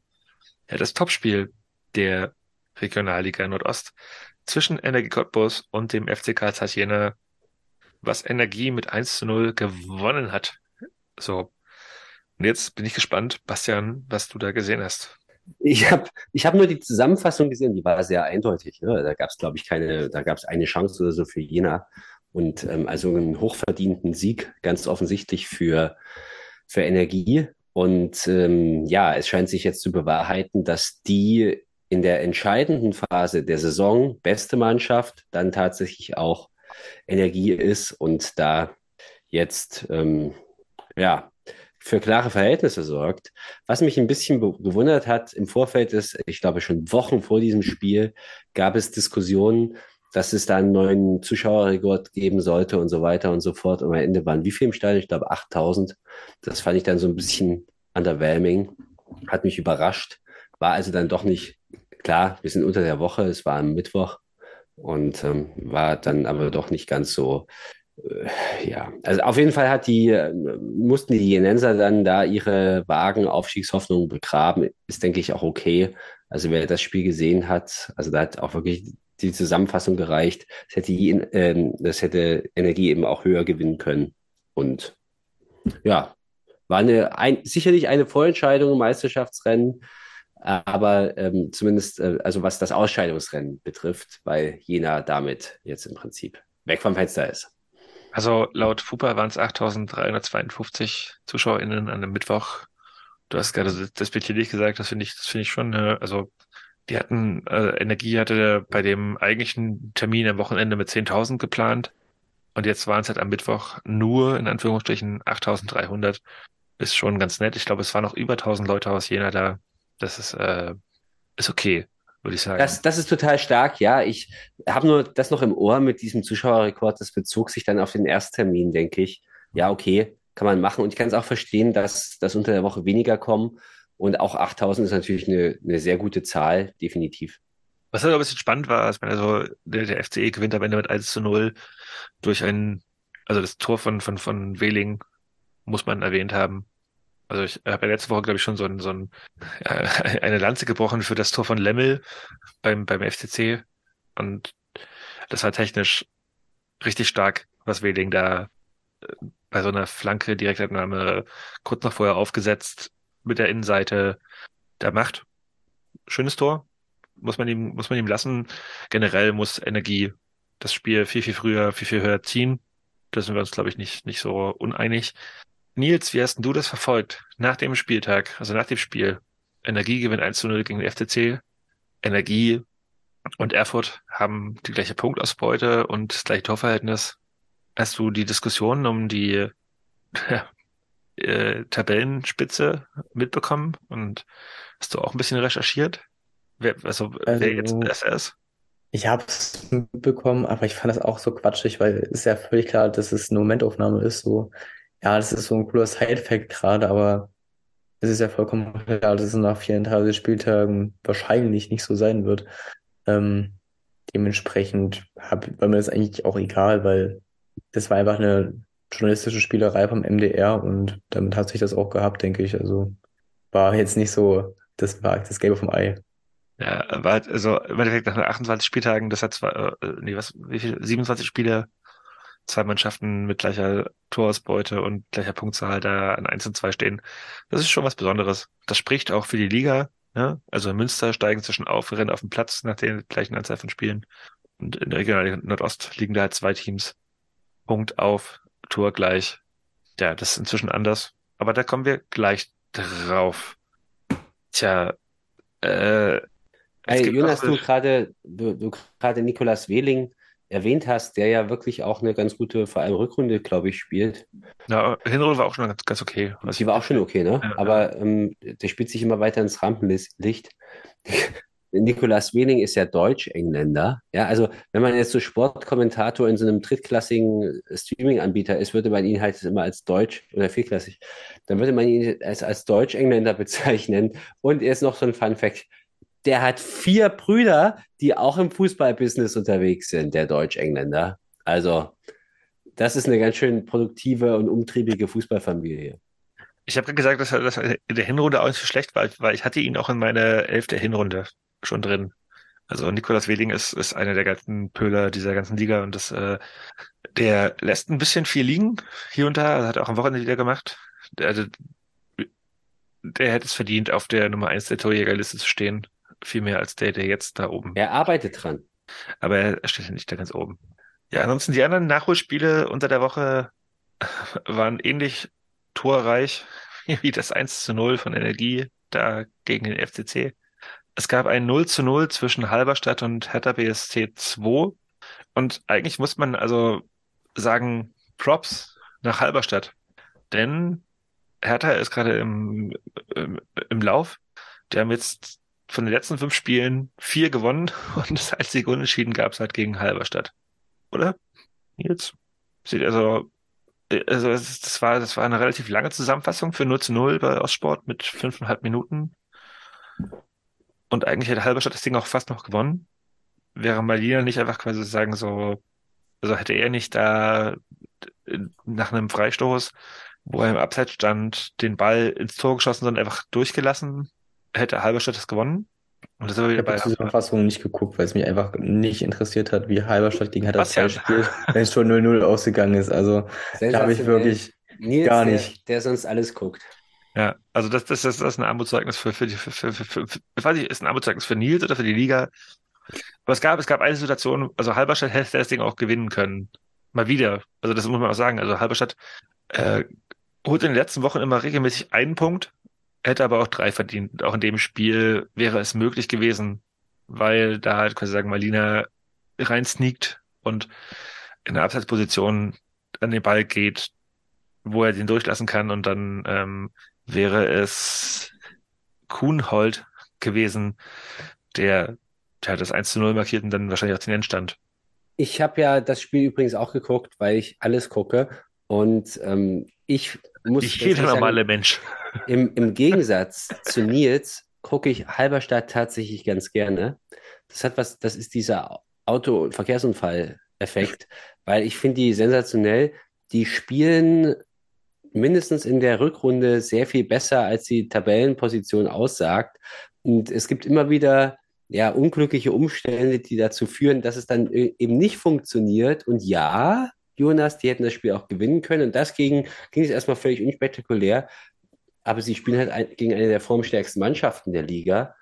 Und ja, es gibt da Also, durchaus so. oder halt, hol halt einen fucking Punkt so, ne? Also ich meine, das, das, das, äh, der, der hilft ihnen aber auch nicht weiter. Ja, das Nee, ist ja das, das- das- wenn du da, unten- wenn du da unten drin ja. stehst und diese Hinrunde gespielt hast, Ja. dann äh, hilft dir dieser Punkt, dann kannst du dich da nicht mal für feiern, obwohl das eigentlich nur dieses Spiel betrachtet ist, ey, Punkt zu Hause gegen Hertha 2 ist gut, hast du nicht verloren, hilft ihnen überhaupt nicht weiter, ihnen helfen nur noch Siege, muss man so knallhart auch sagen. Und die haben aber so zwei, drei Leute, die durchaus interessant sind, finde ich, und die werden nächstes Jahr mindestens alle auch Ober, äh, oh Gott, Regionalliga spielen. Und das, und zwar ist das Ole Hoch, aber auch mal, mal Luis Malina. Und wer sich jetzt auch in, in den Vordergrund spielt, ist Urban Pfeiffer, der ja diese, hat mal, vorhin gespielt, diese- aber anders, ja. der, der hat sich ja in der Vergangenheit schon anders in den Vordergrund gespielt, aber der spielt unermüdlich weiter, hat jetzt auch zuletzt getroffen und war auch übrigens in diesem Spiel einer der auffälligeren Spieler. Also deshalb, ich gucke das ganz mit Interesse, aber das ist dieses Verkehrsunfallsyndrom, die ich verstehe nicht, warum die mit den Leistungen der Rückrunde, übrigens gegen uns haben sie auch sehr unglücklich verloren, äh, wie die mit diesen Leistungen da unten drin stehen, weiterhin. Also Irwin Pfeiffer wird da wahrscheinlich weiterspielen in der Oberliga. Also ich glaube, das ist der als Kapitän, also so, das ist, Das ist also, gemein, ja, aber ja, also nee, oh, ich glaube, das ist auch so ein bisschen, tja. Aber machen wir einen Haken in das Spiel. Hertha BSC 0 zu 0 in Halberstadt. Tja. Der Berliner AK hat bei der VSG Alginicke im Jahn-Sportpark bei echt das, also wir haben ja auch schon in, äh, im Jahn-Sportpark unter widrigsten Bedingungen gespielt. Das sah ähnlich aus. Der BAK gewinnt da mit 1 zu 0 und ich glaube auch nicht so ganz unverdient. Yamada hatte zwei Großchancen, aber Susek ist am Ende der das güldene Tor des Spieltags, also des Spiels schießt. Sein mittlerweile achtes Saisontor, was auch lächerlich verteidigt war. Also Altiniger hat da lächerlich hinterher gejoggt. Und der einzige Lichtblick für die VSG war mal wieder Shijachi, Shachi, Shi, also, ja, ihr wisst, wen ich meine. Ich frage mich eigentlich, das einzige Take, den ich aus diesem Spiel mitnehme und der auch quasi sagen auch für die nächsten Wochen relevant sein wird, wo spielt Patrick Susek nächstes Jahr? Und wer hat schon angerufen? Und wie weit oben wird angerufen? Nils. Kann mir den schon sehr gut in der dritten Liga vorstellen. Ich meine, der kam ja auch aus der dritten Liga. Ähm, aber ich weiß jetzt auch gar nicht, ob er vielleicht noch längerfristig beim BRK-Vertrag hat. Er ist ja noch relativ jung, also ich glaube schon, dass er dann noch Ambitionen hat, auf jeden Fall für den Profifußball. Das Zeug dazu hat er, denke ich. Ich würde ihn natürlich auch sehr, sehr gerne in Deutsch sehen, aber das ist wohl nicht ganz so realistisch. Ähm, ja, aber ich glaube, irgendwo in der dritten Liga so ein bisschen so unteres Mittelfeld kann er schon. Tja. Vertrag läuft übrigens auch von Patrick Susek, aber ja. Was, was, was mir eigentlich zu diesem Spiel einfällt, ich meine, ihr habt mich jetzt so ein bisschen, vielleicht hat ja Volkan Ulic doch so den Turnaround da ein bisschen geschafft, auch wenn es danach jetzt auch wieder, aber ich meine, bei, in der Alklinike musst du auch erstmal gewinnen, obwohl die diese Jojo-Saison spielen. Und das war, ich fand, das Spiel war recht unterhaltsam, zumindest so vom Zusammenschnitt her. Und es gab durchaus die eine oder andere Gelegenheit auf beiden Seiten. Und ja, also das ist das, was mir zu diesem Spiel einfällt. Ja, und halt was, also fand ich auch, also dafür, dass, dass es halt einfach so von, von den Wetter, Witterungsbedingungen, also ich glaube nicht, dass Peter Boll seine Mannschaft überhaupt aus dem Platz geschickt hätte. so, das war auf jeden Fall echt desolat. Und dafür sah es echt ganz, ganz, ganz gut aus. Aber tja, das, der BAK wirkte auch überlegen, also hat auch verdient gewonnen, so wie ich das fand von diesen, von den, von den Zusammenschnitten her. Klar gab es halt irgendwie so auf, auf, auf, VSG-Seite Chancen, aber halt nicht so klar. Und der BRK ist da, glaube ich, ganz okay als Sieger vom Platz gegangen. To be honest, deutlich äh, verdient, als es der Ortsnachbar am Freitag geschafft hat, die viel, viel deutlicher mit 4 zu 1 gegen Lichtenberg gewonnen haben. Und wir haben einen neuen Spitzenreiter in der Torjägerliste. Der ist nicht nur ja, Leipzigs be be beliebtester Proktologe, sondern auch jetzt der beste Torschütze der Regionalliga Nordost. Jamaziane mit einem Hattrick schießt die Probstheider zum 4 zu 1 über Lichtenberg. Und das war der erste Sieg gegen Lichtenberg für den Ortsrivalen ever, was ich beachtenswert fand. Ganze 2755 Menschen sehen schwimmende Clubschweine. Wollert kommt vom Ernst zu Null für die Probstheider ein bisschen überhastet raus und Dombrava macht da so einen Lupfer, glaube ich, wenn ich richtig im Kopf habe, über den Torhüter. Und dann macht eins, äh, macht, macht Reisinger das 1 zu 1. Reiniger. Reiniger? Danke. Oder was soll ich? Also das Ding ist, das, das ist ja auch so, also das war vielleicht ein Eigentor, vielleicht auch nicht. Und Reiniger ist übrigens auch äh, im Nachhinein, habt ihr das Interview bei Ostsport nach dem Spiel gesehen? Mega sympathisch. Also, fand, ich, fand ich auch. Ähm, ich fand es ganz richtig, witzig. Richtig. Ich habe den War noch nie sprechen hören vorher. Ja. Ähm, ganz Voll witziger geil. Typ, ja? Also Also auch so- wieder so gesagt, ja, dann trinken wir halt jetzt noch ein Bier. Ist äh, schade, Ja, aber wir auf die Scheiße so. Also, man muss halt sagen, also das, das liest halt im Endeffekt so 4 zu 1. Äh, ja, der Ortsrivale gewinnt halt einfach so locker flockig, aber nein, das war's halt nicht. Also ich, das, das waren halt also zwei, drei Tore auf jeden Fall so hoch. Und dann ist Reiniger halt, sagt so, ja, hm, trinken wir jetzt halt ein Bier noch im, im, im Bus nach Hause, weil ja, ist ja scheiße gelaufen. Die hätten das Ding auch locker ziehen, also Lichtenberg war dran. Richtig, richtig krass dran und äh, wie auch schon gegen, gegen Chemnitz zum Beispiel letzte Woche irgendwie so oder vorletzte Woche, das halt irgendwie so über, Standards und irgendwie so, das, das Ding zu ziehen, gehen da halt einfach irgendwie ja, sehr, sehr deutlich unter, aber waren halt echt richtig gut. Und dann stellt sich der halt hin, der ist doch Kapitän, glaube ich, ne? Und sagt halt, okay, ja, geil, trinken wir jetzt noch ein Bier und easy peasy. So, also fand ich ein mega geiles Interview nach, nach, nach dem Spiel. Sehr gelassen, ne? Und obwohl Ja. die Situation halt für Lichtenberg sehr dramatisch ist, muss ich jetzt auch sagen. Klar, du fährst nicht nach Probstheida und denkst, du nimmst da was mit als Lichtenberg in der Situation. Und, aber es war möglich. Und das war für lange Zeit ein 50-50-Spiel und Lichtenberg kann 2-1 in Führung gehen zwischenzeitlich, muss man auch einfach sagen. Klar, die Chancen sind anders und vor allem Standards gewesen. Aber dass es am Ende 4-1 ausgeht, war dann doch, ja, ganz schön viel des Schlechten. Ja, das dritte und vierte Tor waren wirklich dann so Kontersachen, wo der Abdelrahmane, also das, beide Tore ähnlich, nur einmal von der rechten, einmal von der linken Seite in die Mitte gelegt auf, auf, auf äh, Dr. Jamal, der dann quasi sagen, unbedrängt ins Tor einschiebt. Also äh, das liest sich deutlicher als es war. Kann man, glaube ich, so zusammenfassen. Kommen wir zum, das war schon am Samstag, glaube ich, ne? Mit dem äh, kleinen Thüringen-Derby. Ich werde es nennen, bis es stirbt.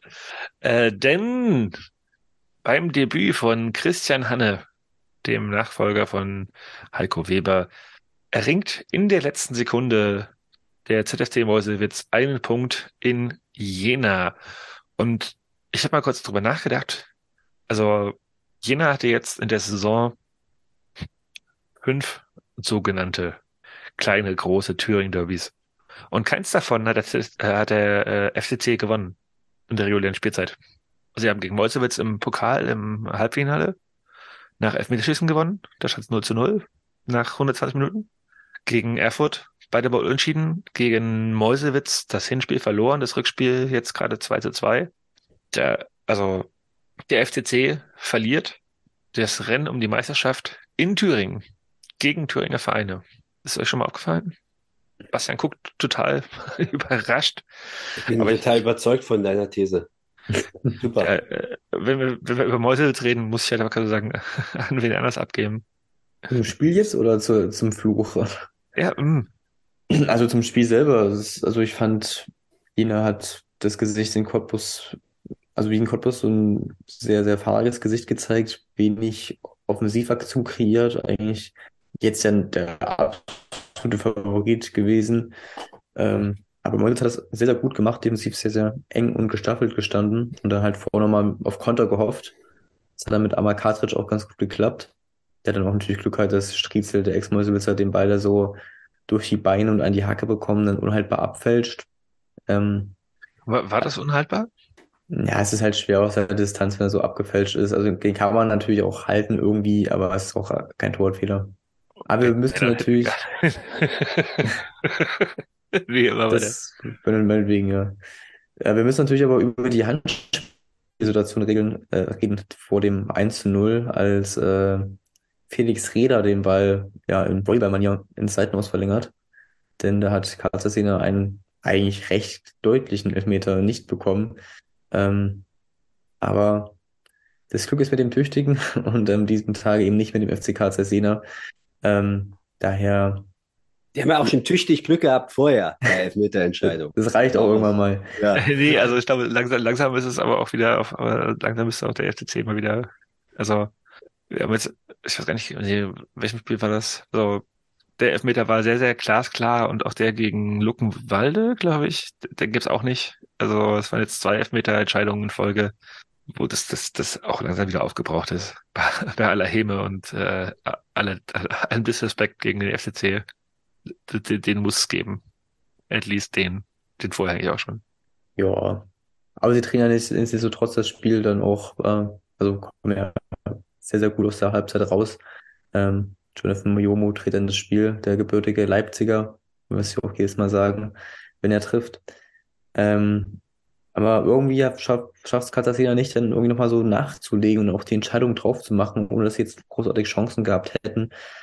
Äh, und dann der zum, vom Verteidiger zum Sturm verwandelte Felix Müller, Ex-Ginenser, ähm, köpft dann in der, glaub, 93., 94. Minute dann das 2 zu 2. Und die Mäusewitzer jubeln auch schön vor der Nordtribüne, der Jena, wo dann einige Bierbecher fliegen. Da kam es nicht zum Spielabbruch. Aber Wann, wann, äh, kommt Skandal! Wann kommt die Fanfreundschaft mit dem FSV? Hm, okay, Ja. der, der Joke klang besser, als ich ihn geschrieben habe, als ich ihn gesagt habe. Aber gut, dass du ihn vorher aufgeschrieben hast. Ja, ja, Schwäne im Paradies, das, das klingt ja auch so gut. naja, Wo wir- letztendlich, Ja, wo, Ein- aber wo, wo wir gerade bei diesen abseitigen Beobachtungen sind, äh, Stichwort Jubel vor der Fankurve, wer soll eigentlich hinter dieser Anzeigetafel im Auerbach-Format da in der Kurve sitzen? Äh, Von der Kameraposition in Jena links, äh, links oben sozusagen ist so eine, ist, in- ist in der Kurve, das sind so ähm, blau, gelb, weiße Sitzschalen und da steht so eine XXL-Anzeigetafel im Auerbach-Format. Und da gibt es dann so Sitzplätze, die sich so drumherum gruppieren. Sieht ein bisschen witzig aus. Ich gucke mir immer mit großem Interesse den Baufortschritt bei jeder Aufnahme, die ich aus Jena kriege, des Stadions an. Es interessiert mich einfach und ich muss auch ganz ehrlich sagen, ich finde das Stadion insgesamt ganz okay. Das kann man so machen. Aber das mit dieser Anzeigetafel und diesen lustigen bunten Sitzschalen, das wirkt auf mich irgendwie nicht so richtig rund. Also da hat man nicht so richtig nachgedacht. Du wirst, du wirst bald das erste Selfie von, von Markus unten drunter sehen. Ja, Ja, aber, fragen wir ihn mal. ja, ja, aber es ist sweet, dass du sagst, dass, dass, dass dir das gefällt, als wenn du, äh, der Baufortschritt, der macht für Leute, die da, also meine Nils und ich waren letztens da, schick sieht das da nicht aus. so kann man, kann man, kann man glaube ich, so mal festhalten. Aber wir werden das verfolgen, glaube ich, weiterhin. Ad hoc sind wir erstmal noch nicht überzeugt. Ja, ist ja, so- direkt mal wieder. Gut. Aber äh, Nils, ich wollte dich nicht abwürgen. Du hast ja noch dein Fazit offen zu diesem Spiel. Nee, das kann man schnell abhandeln. Das ist einfach ein ziemlich verdienter Punktgewinn für die Mäusewitzer gewesen. Jena macht zu wenig für das Spiel. Meine, gut, die sind jetzt auch wirklich aus dem Aufstiegsrennen raus. Aber da ist doch nach, nach dem Cottbus-Spiel auch einfach wirklich die Luft raus gewesen. Hast du gemerkt, Ja, finde ich, bei diesem, bei so dieser aus. Zusammenfassung. Ja. Ja, aber du hättest, du hättest mit dem, mit, mit dem Sieg in dem Spiel zumindest noch, so, also auch gerade, wenn man halt, was drei Stunden später, also ein, ein, ein Tag, drei Stunden später, ich glaube, dass die halt schon immer noch für Erfurt stehen wollen und jetzt ist halt quasi der komplette Abbruch in die Tabellenspitze da. Das, das, das ist, glaube ich, das, das tut schon ein bisschen weh. Kann ich mir vorstellen, so an den Kernbergen. Das, was vorhin am Einstiegs meinte. Also hättest du gegen Mäusewitz statt einem Punkt sechs geholt. Ähm, jetzt muss ich mal hier Tabelle aufmachen, dann wärst du halt fünf Punkte weiter oben. Und in dem Augenblick äh, würdest du einen Punkt hinter Erfurt stehen. Also alleine das schon, also dass man sich quasi, dass man diese Saison halt im weitesten Sinne gegen Mäusewitz verschenkt. Das ist Derby hin oder her oder kein Derby hin oder her äh, schon eher desolat. Apropos desolat. Der von Bastian vorhin so äh, hochgejazze BRK hat am Wochenende eine richtige Abreibung bekommen. Vor 2338 ZuschauerInnen verliert der Berliner AK in Chemnitz mit 0 zu 3 und man muss auch sagen, nur mit 0 zu 3, denn der uns letzte Woche schon angedichtete neue deutscher Torjäger Felix Brückmann hat einfach wieder echt richtig, richtig viel legen lassen. Und Er arbeitet an seinem Abgang. ja, ja, also, also du hast letzte Woche, also die nehme ich mit Kusshand, ja, Ja, klar, immer noch. Immer ja, noch. Ja, ja, ja, ja, aber wenn er, wenn er weiter so seine Chancen vergibt, dann können wir auch quasi sagen, irgendwie anders nehmen, ist mir scheißegal, aber nee. Äh, zwei Tore kamen von Tobias Müller, dem zurückgekehrten Kapitän des CFC. Das erste nach einer Ecke, das 3 zu 0, äh, habe ich gar nicht mehr auf dem Schirm und ich aufgeschrieben. Es war, glaube ich, auch noch am Standard. Das 2 zu 0 macht zwischendurch Kirchicek. Das 3 zu 0 war ja auch Tobias Müller, der hat ja einen Ja, Doppelpack genau, ja, das- ja. also zwei Tore. Das war auch ein Standard, ja. Ich glaube generell waren, ich glaube, das ist das zweite auch, oder? Äh, von Kütschek, also, oder, es, ich bin mir nicht mehr sicher. Nee, das 2-0 von Kirchicek war so eine individuelle Leistung. Du, du hast es jetzt hier so rausgehoben. Ich fand das gar nicht so gut, was der CFC da gemacht hat. Also, Nee, aber die Gewinner 13 aber- nur gegen. Das ja, nee, nee, klar, aber ähm, war, das war auch im Spiel vorher nicht gut. ich, ich finde, das Spiel ist, ist lange offen und das war jetzt aber auch nicht sowas, wo du sagst, ja, klares 3 zu 0. Wenn, dann war es vielleicht eher so ein 3 zu 0 wie von uns gegen Meuselwitz. Aber ähm, das war jetzt keine, war keine Machtdemonstration, fand ich. Nee, nee, es war überhaupt nicht gut gespielt, das meine ich. Also, so, also, Mhm. wobei, also eigentlich gab es Situationen, glaube ich, in, also in den Highlights, ich gesehen habe, dass, äh, wo, wo Tore hätten fallen müssen, die nicht gefallen sind. Und am Ende ist es, also in der Höhe auf jeden Fall ein übertrieben hoher Sieg für den CFC gewesen. Aber auch eigentlich im Endeffekt egal, weil beide Teams sind einfach so da, Ein Spiel im Niemandsland und äh, mit sportlich überschaubaren Wert. wobei der CFC jetzt ja immer noch vor uns in der Tabelle steht und der BRK, ja, also, ja, also mega relevant ist es nicht. Aber der CFC behält damit Platz 7 inne. Das nächste Spiel, was ich hier auf meinem Zettelchen stehen habe, ist ähnlich relevant, denn Hertha BSC 2 gewinnt mit 2 zu 0 gegen Luckenwalde. Tja, ähm, Simo Röcker macht das 1 zu 0 nach einem Eckball für die Hertha Bubis. Danach schießt Phil Butendeich an den Pfosten für Luckenwalde. Äh, Nils, das ist eigentlich schon mal, das müssen wir noch mal machen, ne? Du hast ja letztes Jahr alle Standardtore nachgeguckt. Kannst du mal irgendwann zählen, wie viele Pfostentreffer es für Luckenwalde gab am Ende der Saison? Bitte tu es. Es werden nämlich etliche sein. Ein weiterer kam, wie Die gesagt, Bezahlung stimmt. wenn die Bezahlung stimmt, ja. Tja, das, ähm, kriegst, kriegst ein Küsschen. Reicht dir das vielleicht? Ich weiß es nicht. Es war aber nicht der einzige Pfostentreffer, denn nach dem schon angesprochenen 1 zu 0 von Simo Röcker hätte Sovic Junior, Moritz heißt er, glaube ich, ne? Äh, noch, Maurice. Moritz, ja. Es- äh, sorry, ich, ich, ich habe ich hab's vorhin so gehört bei Ostsport, ich glaube, da haben die es auch falsch gemacht. Aber Möglich. der Maurice, Ja, der Moritz. okay. Alles Äh, äh, auf jeden Fall trifft er auch die Latte und dann leitet er einen Konter ein und Abdulatif legt auf Haxa, der das 2 zu 0 einschiebt und dann ist das Ding halt einfach komplett durch. Es gab, glaube ich, auch noch einen Treffer an die Latte auf der anderen Seite. Ja, habe ich schon gesagt. Okay, sorry. Ach, Genau, hier in äh, Ja- Jan, Janen haben sie ihn genannt bei, bei Ostsport. Ich weiß nicht, ob er Janenne oder Janen, wie auch immer heißt, hat in der allerletzten Sekunde noch quasi sagen, das 3 zu 0 für Hertha auf der Linie geklärt, also dass es nicht gefallen ist. Ja, wie gesagt, belangloses Spiel. Hertha gerade voll im Lauf. Deswegen ist ja das 0 zu 0, wie angesprochen vorhin, gegen Halberstadt eigentlich noch relevanter als dieses Spiel. Oder habt ihr noch irgendwas zu dem Bums zu sagen, den ich gerade vollkommen falsch zusammengefasst habe? Also der Luckenwalder Spieler heißt Janin mit Nachnamen, der heißt nicht Jan mit Vornamen und Nennen Nein, mit ich weiß, ich Nachnamen. weiß schon, ich weiß, Okay, Der heißt- schon, jetzt haben wir Nein. den nächsten Gag, schade. so doof bin ich auch nicht. Ich, also, ich hätte, ich hätte ihn Janenne ausgesprochen, aber er heißt wohl Janen, äh, das ist das E am Ende ist es stumm. Scheinbar, anscheinend. Keine Ahnung. Also ich merke einfach nur fürs Protokoll an, dass mir diese Frühjahrsoffensive von Hertha tierisch auf den Geist geht. Weil es Das, jedes das, Jahr das, so. das, das hat Jovic Nee. auch am Ende so gesagt, okay, ey, am Ja. Ende der Saison macht es richtig Bock. So, Ja, geil. genau.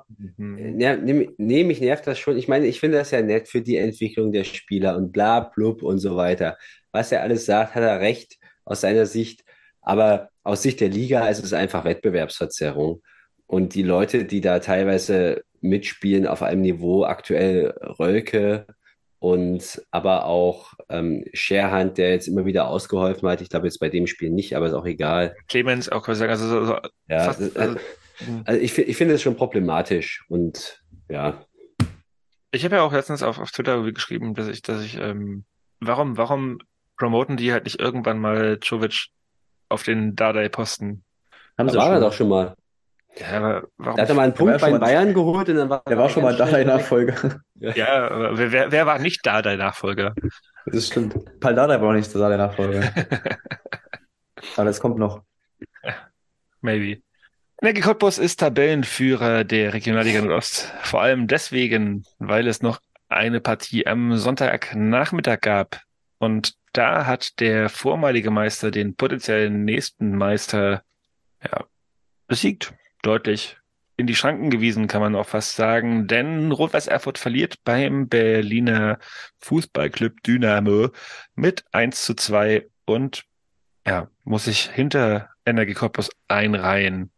Das fand ich jetzt im Endeffekt nicht so unverdient, äh, obwohl der RWE Chancen hätte gehabt, um das Spiel mindestens unentschieden zu entscheiden. Aber äh, der RWE hat jetzt mal nicht einen Punkt mitgenommen aus einem engen Spiel, sondern einfach verloren. Oder, Nils? Ähm, ich hab's live, also ich habe noch zwei Leute live geguckt, nachdem wir ja in Deutsch waren. Also ich fand das erstens mal ein sehr schwaches Regionalligaspiel, zumindest in der zweiten Halbzeit. Also es war zumindest technisch jetzt nicht wirklich anspruchsvoll oder schön anzusehen. Ähm, Erfurt hat irgendwie den letzten Pass nicht gespielt bekommen, das Tor nicht getroffen, wie auch immer. Und der BFC war einfach gnadenlos effektiv. Ähm, leider, leider. Und äh, also von Anfang an jetzt mal gesprochen, vielleicht auch die Zusammenfassung heute Morgen gesehen habe, dieser ganze Boykott, der so ganz dubios wirkt und irgendwie auch komplett sinnlos, weil es um nichts mehr geht und ich weiß nicht, also man kann sich natürlich über Boykotts im Generellen streiten, aber der wirkt auf jeden Fall komplett sinnlos und substanzlos. Ähm, jetzt hat es aber anscheinend mal Früchte getragen und man gewinnt gegen den bis dato Tabellenführer. Aber ja, mit der Leistung kann man es jetzt auch nicht brüsten, finde ich. Und äh, Aaron Manu von Erfurt hat es nach dem Interview gesagt, der auch sehr sympathisch rüberkam. Da sind wir als jetzt die Jäger, die Cottbus jagen müssen, nicht mehr die Gejagten. So viel dazu, aber ja, einfach unnötige Niederlage für Erfurt, aber das passiert eben. So ist der Fußball. So ist der Fußball, sagte auch Heiner Backhaus, der sagte, okay, er hätte jetzt lieber im Pokalfinale Berlin gestanden, statt gegen Erfurt zu gewinnen. Erfurt kommt nach, äh, äh, Quatsch, der BFC gewinnt das Spiel nach einem Tor von Breitfeld und einem Tor von Blum. Ähm, Kämpfer verkürzt auf 1 zu 2 aus Erfurter Sicht. Tja, und eigentlich hätte im Endeffekt das, also, was Manu, der im Interview war, hätte auch noch quasi sagen, die Chance gehabt, kurz vor Schluss auf 2 zu 2 zu stellen. Das hätte auch zur Erfurter Saison gepasst, aus meiner Warte heraus. Haben sie halt diesmal nicht geschafft. Das meine ich halt mit dem mangelnden Spielglück, was halt einfach also auch ein bisschen zum Glück ja, dem Erfurt jetzt zum Schlussspurt zu verlassen scheint und auch mal aus meiner Warte berechtigt. Ich würde gerne noch über einen Topic quatschen, weil Bastian da seit Wochen, seit Monaten drüber reden möchte. Denn das Sportforum Hohenschönhausen, wo das Spiel stattfand, das soll jetzt drittligatauglich gemacht werden. Tell me more. Ja, Hintergrund ist, dass Berlin jetzt äh, im Prinzip in diesen Tagen eine neue Landesregierung bekommt, weil ja eine Neuwahl im April, Februar außerplanmäßig notwendig geworden war nach dieser Skandalwahl zuvor und ähm, ja, Rot-Rot-Grün dabei nach ja nur einem guten Jahr wieder abgewählt wurde und nun unter der neuen unter dem neuen schwarz-roten Senat wendet man sich dem BFC zu, dem sich Rot-Rot-Grün vorher nicht zuwenden wollte und ähm, erfordert, ähm, erfüllt die Forderung, ähm, den, das Sportforum drittligatauglich umzubauen. Das ist für den BFC schon eine große Nummer, glaube ich. Aber ähm, für ja, äh, ist äh, schon interessant und die profitieren jetzt quasi von dieser neuen Konstellation. Das wollte ich hier einfach nur mal reinwerfen, weil wir ja auch immer mal in früheren Folgen über Stadionfragen in Berlin diskutiert haben und ursprünglich war ja der Plan, dass, dass der BFC, wenn er den Madrid-Liga dritte Liga spielt, eben wieder im Jahn-Sportpark spielt, aber beim BFC möchte man gerne im Sportraum bleiben. Ja, durchaus spannend, dass äh, eine schwarze Regierung in Berlin dem BFC zu einem neuen Stadion verhelfen könnte. Mhm, mhm, mhm. Vielleicht zieht man dann auch wieder um und spielt wieder irgendwie, keine Ahnung, wo sitzt eigentlich die, die Staatskanzlei? Lichtenberg? ähm, die, meinst du die Reichskanzlei? nee, nee, nee, nee, das also, so weit, also so, so plakativ will ich nicht werden, aber ähm, anders. Egal. Aber übrigens, du, weil du das vorhin gesagt hast, hier mit den Boykotten, jetzt die Stimmung, da ist ja echt so ein bisschen schräg, wenn man nochmal sich vergegenwärtigt, diesen 2-0-Jubel von Michael Blum, wo er dann diesen berühmten Fingerjubel macht, also Finger vor den Mund, gedeutet in Richtung der eigenen Fans und nach dem Motto, Leute, eure Kritik, die war ganz schön unter der Gürtellinie nach diesem desaströsen Pokal aus. Ja, also das ist so, da, da, in diesem Moment fragst du dich doch dann eigentlich immer, was motiviert einen für so einen kaputten Verein zu spielen, wo, wo die Stimmung so vergiftet ist und ähm, naja, wo ganz dubiose Gestalten das Sagen haben. Und die kriegen jetzt auch noch ihr Stadion. Na, wunderbar. Herzlichen Glückwunsch. Ja, und sie schaffen es nicht mal einen richtigen Boykott zu machen. Aber darüber machen wir vielleicht einen, äh, wischen wir den sprichwörtlichen Schwamm und kommen zum nächsten Thema. Der FC Energie Cottbus gewinnt mit 2 zu 1 in Greifswald. Osterhellwig ist es, der nach einer, nach einem Einwurf eine Flanke ja, Richtung langen Pfosten schlägt, an dem halt irgendwie alle vorbeirutschen. Vor allem Rü wäre es gewesen, der den Ball hätte klären können. Und dann schlägt er dann am langen Pfosten ein. Granatowski gleicht aus. Äh, auch eine geile Situation, dass er halt einfach sagen, also eigentlich hätte er den Kontakt des Torhüters äh, Sebald annehmen können. Läuft aber weiter und macht das, markiert den Ausgleich. Also eigentlich hätte man noch vielleicht den mit Rot und Elfmeter wäre man schlauer gefahren, who knows. Am Ende ist es Timmy Thiele, der Neuzugang von Energie, der nach einer Ecke das Siegtor einköpft, if I recall correctly. Und tja, Energie gewinnt. Mal wieder dreckig, ganz knapp. Mit 2 zu 1 auswärts und übernimmt damit die Tabellenspitze vor allem deswegen, weil der RWE verliert. Darüber reden wir gleich. Erstmal, was machen wir aus Energie? Die haben eine Chancenauswertung, die ist, also da sind wir in Leutsch noch sehr, sehr stolz auf unsere Spitzenspieler und Topscorer und irgendwas, weil Cottbus gerade Chance um Chance vergibt, trotzdem gewinnt. Bastian, ist das das, was es das Spitzenteam auszeichnet? Dass man trotz der, des Chancenwuchers gewinnt? Ja, wir bewegen uns jetzt ja nah dran an im Plattitüdenbereich auf jeden Fall. Ja, das zeichnet eine Spitzenmannschaft wir, aus. Wir sind, wir sind auch gerade bei Peter Wollitz. Also. Natürlich.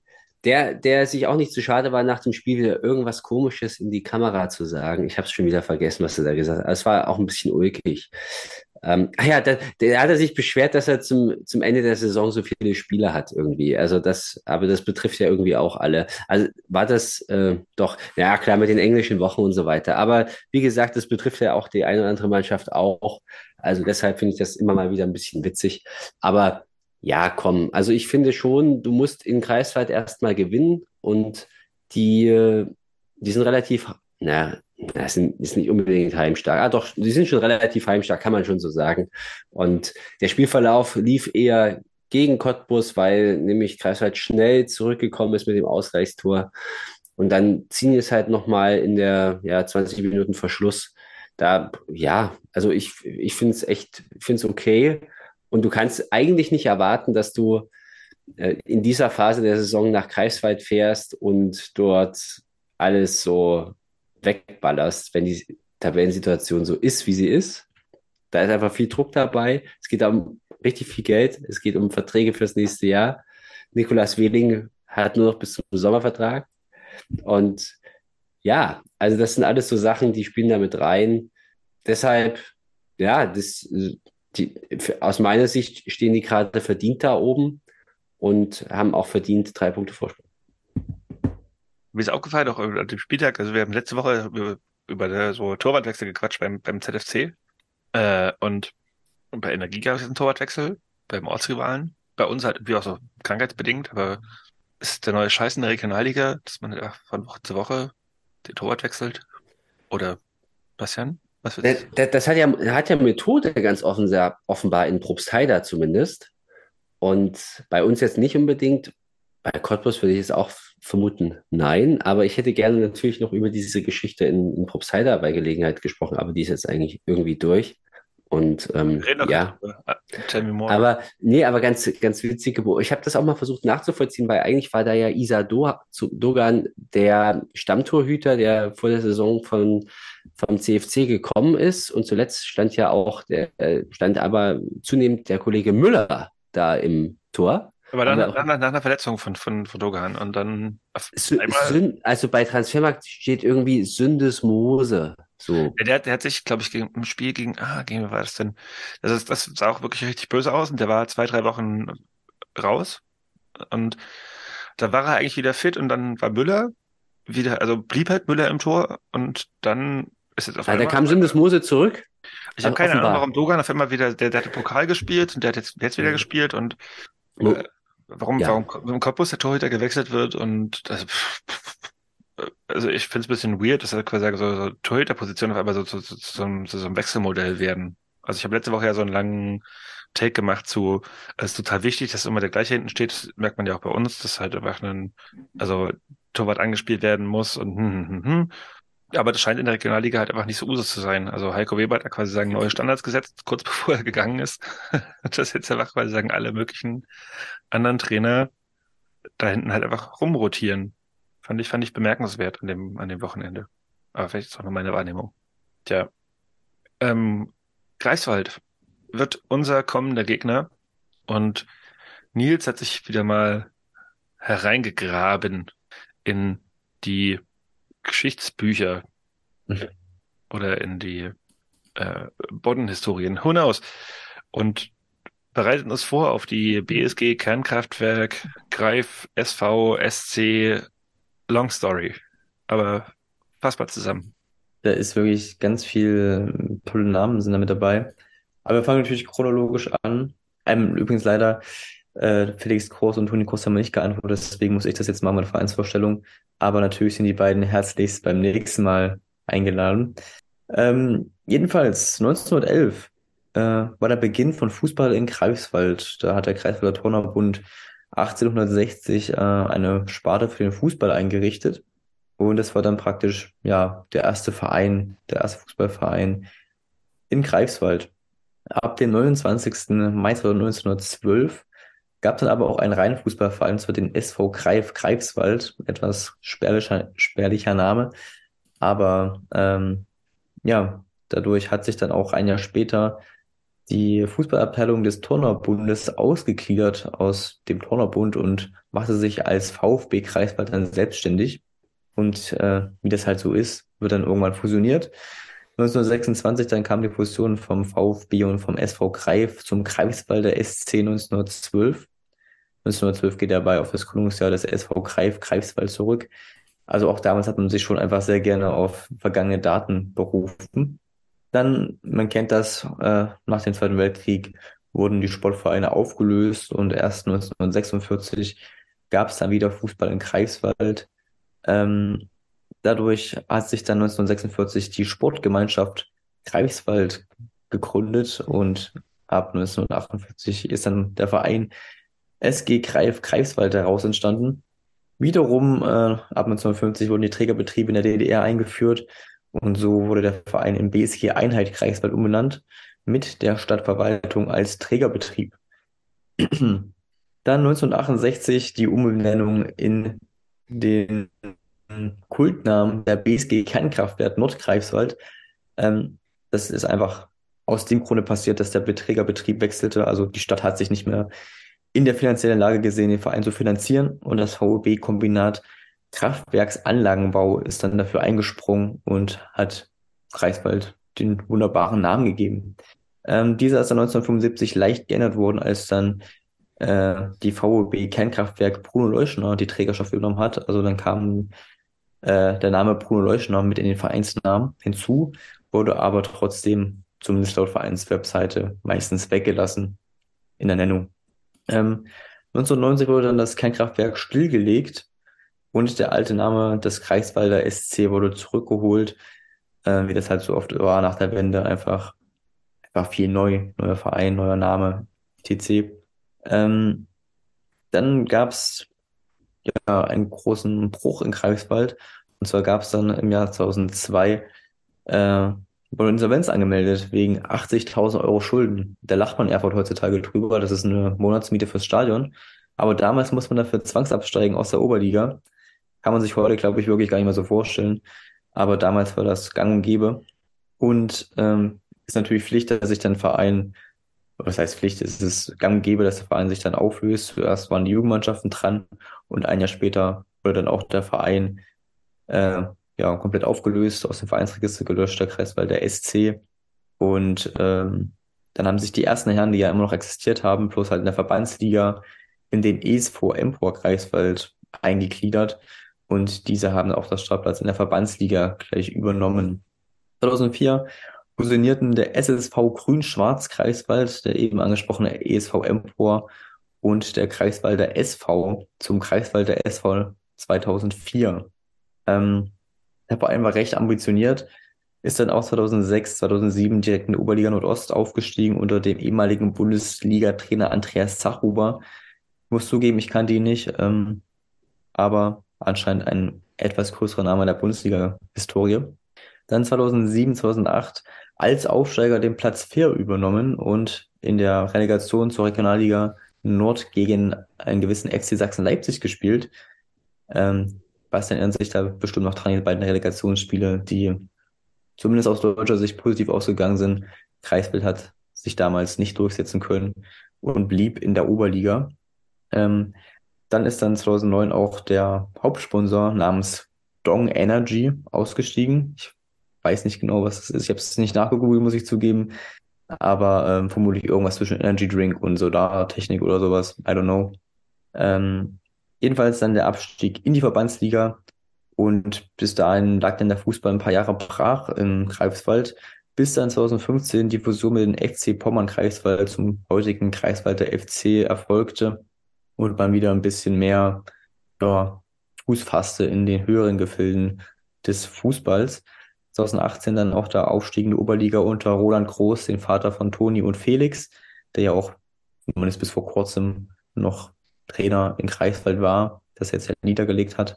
Und 2021 dann mit dem Gewinn des Landespokals und der gleichzeitigen Teilnahme am DFB-Pokal gegen den FC Augsburg einen mittelgroßen äh, Erfolg der jungen Vereinsgeschichte gefeiert. Und dann, ihr wisst es, natürlich letztes Jahr der Aufstieg in die Regionalliga Nordost. Und seitdem bereichern sie die Liga. Ähm, ich habe nochmal kurz auf die Saison geguckt. Die stehen jetzt auf Platz 13 nach 29 Spielen mit 34 Punkten. Ich finde, man kann schon durchaus sagen, dass sie durchaus im Soll sind. Bin natürlich große Namen vor der Saison verpflichtet. Aber als Aufsteiger denke ich schon, dass sie damit relativ zufrieden sind. Im Schnitt haben die 1423 ZuschauerInnen Jetzt haben sie ja in Cottbus den neuen Gästeblock eingeweiht, wie man sehen konnte bei Ostsport. Da darf man auch gespannt sein, äh, wie das da fortgeführt wird. Aber ich denke mal, dass das dann äh, so beibehalten bleibt. Ähm, sie haben aktuell eine sehr, sehr lange Verletztenliste. Und zwar fehlen Marczuk, der dritte Torhüter, das ist natürlich noch verkraftbar. Allerdings auch Robert Müller, den Zweitliga erfahrenen Innenverteidiger, mit Janik Bandowski, ebenfalls Zweitliga erfahren, hat mal bei Borussia Dortmund in der Champions League auf der Bank gesessen, immerhin. Abu Bakr Kagbo, der Regionalliga Nordost Terodde und Sufian Benjamina fehlen alle verletzt. Zudem Kido Kocha rot gesperrt, ihr erinnert euch bestimmt noch an das Simran Dalival. Da hat er drei Spiele Sperre für bekommen und muss das letzte jetzt gegen uns absetzen. Ähm, und ich habe noch aufgeschrieben, die haben jetzt eine englische Woche. Die spielen am Mittwoch in Ökermünde im Pokalfinale im Landespokal. Also die kommen nicht so ausgeruht nach Leutsch. Ähm, bevor ich noch ein kleines Quiz vorbereitet habe, weil ihr ja immer so Quizze liebt, ähm, habe ich noch einen Hot Take. Und zwar, ich glaube, die werden nächstes Jahr richtig angreifen. Es ist ja scheinbar richtig Geld dahinter. Und ich glaube, wenn es nächstes Jahr den festen Aufstiegsplatz gibt, wird da richtig investiert. Natürlich nicht nur in Greifswald, sondern überall. Aber ich glaube, mit dem wird nächstes Jahr richtig zu rechnen sein. Und das Schnellboot wird da aufgepumpt. So. Ich habe noch kurz Ergänzungen zu machen. Ich habe gerade Dong Energy, das ist wirklich ein Energiekonzern, der wohl auch ja, mit so Kohlekraft und irgendwie so nicht ganz beliebt zu sein scheint, wenn ich gerade über die Überschriften von, von vom ND, NDR lese. Äh, erwähnenswert ist auch noch, was du, glaube ich, jetzt nicht gerade gesagt hast, ist, dass haben wir auch schon mal, glaube ich, bequatscht vor einem halben Jahr in etwa, also als sie aufgestiegen sind, dass durch die äh, Insolvenz und die Löschung vom, vom Greifswalder SV keine Kohle mehr fließt für etwaige Transfers von Felix und vor allem von Toni Groß. Äh, den Namen Tim Sebastian hast du nicht erwähnt.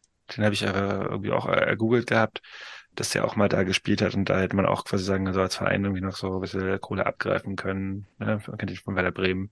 Äh, alles obsolet, weil das quasi sagen so, ja, mit dem neuen Verein Kreisweiler FC nichts mehr zu tun hat.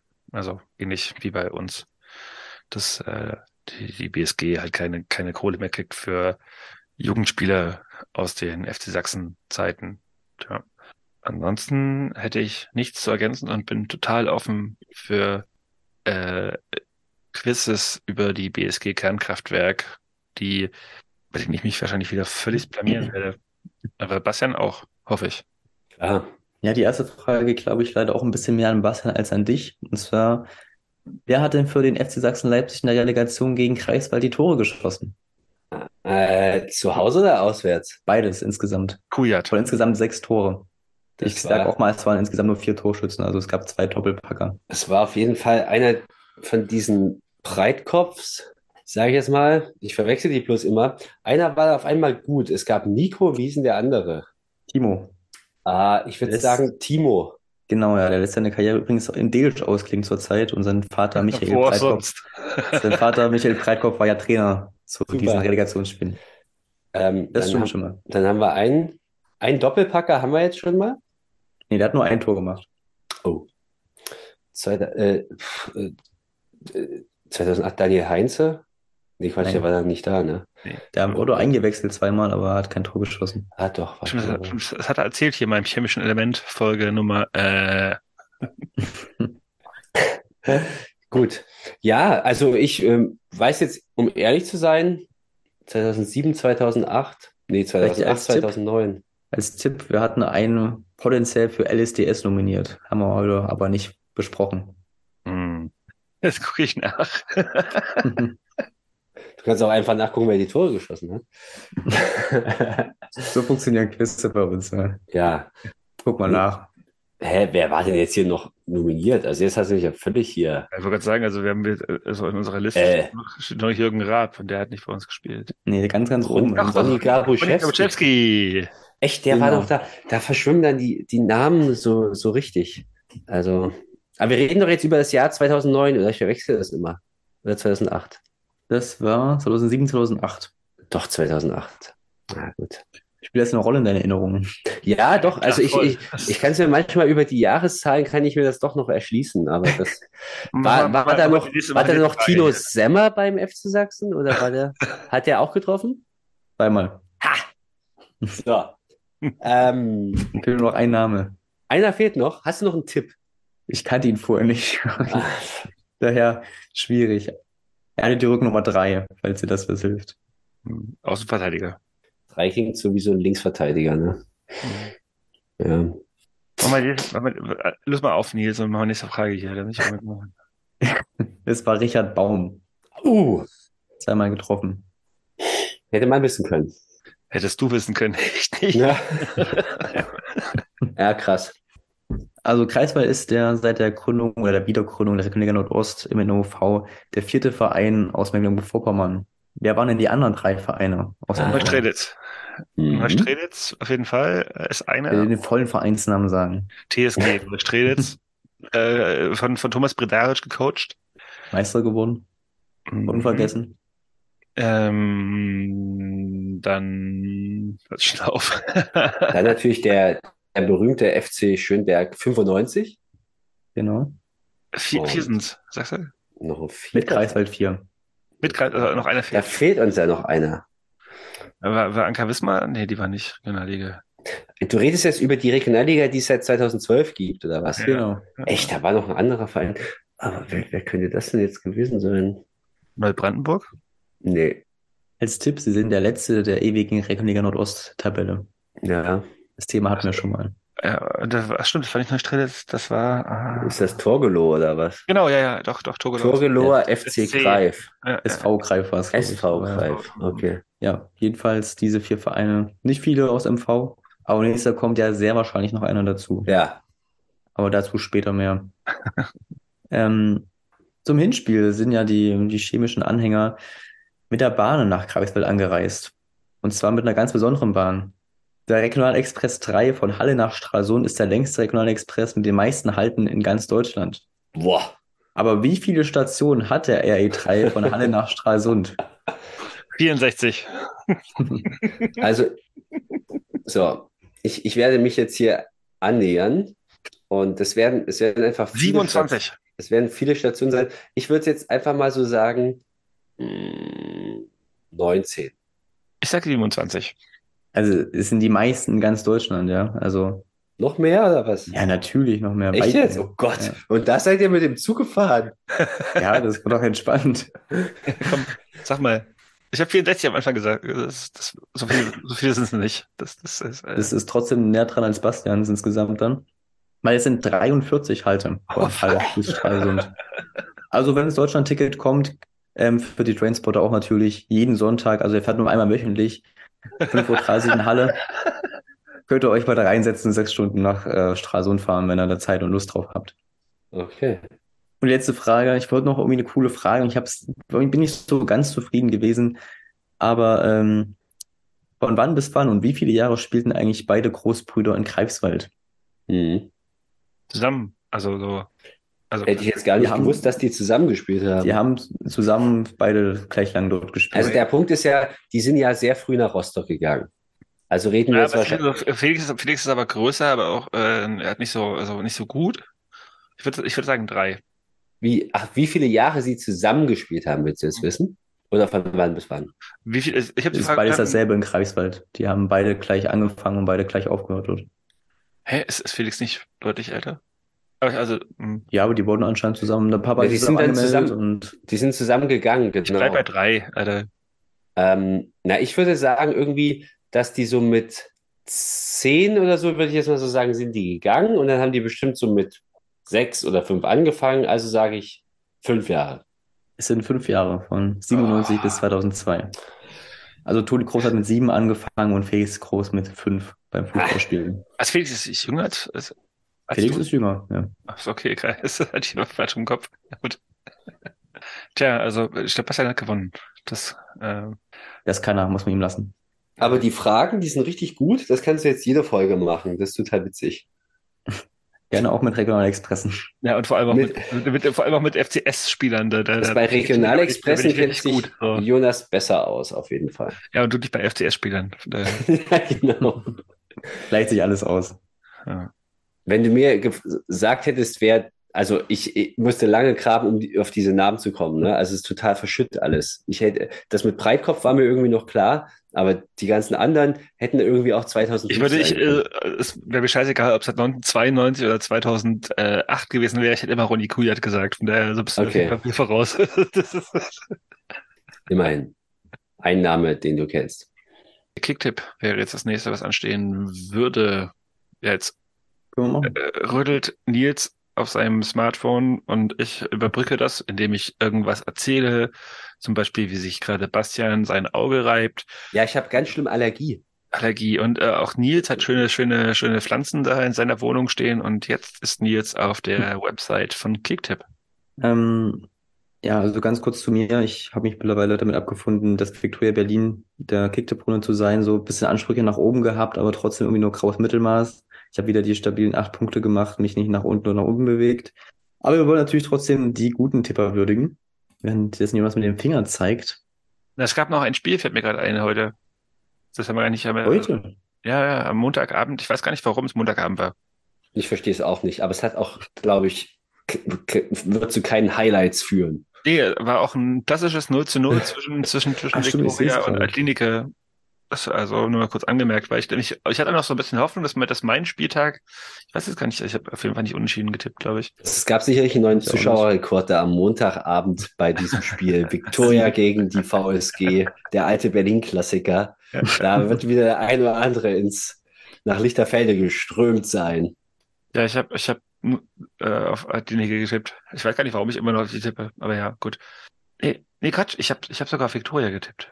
Hat dir aber so, auch nicht äh, geholfen. Hat mir nicht geholfen, aber Nils, Nils go on. Also ich glaube, das, das, das Nur kurz was geklärt haben. Danke für diesen Exkurs. Es gibt, es Fand ich gibt, es, nee, es gibt, es gibt noch ein Spiel, was nach, also das haben wir auch nicht gar nicht erwähnt, ne? Das ist das, das Spiel zwischen Babelsberg und Halberstadt verschoben wurde.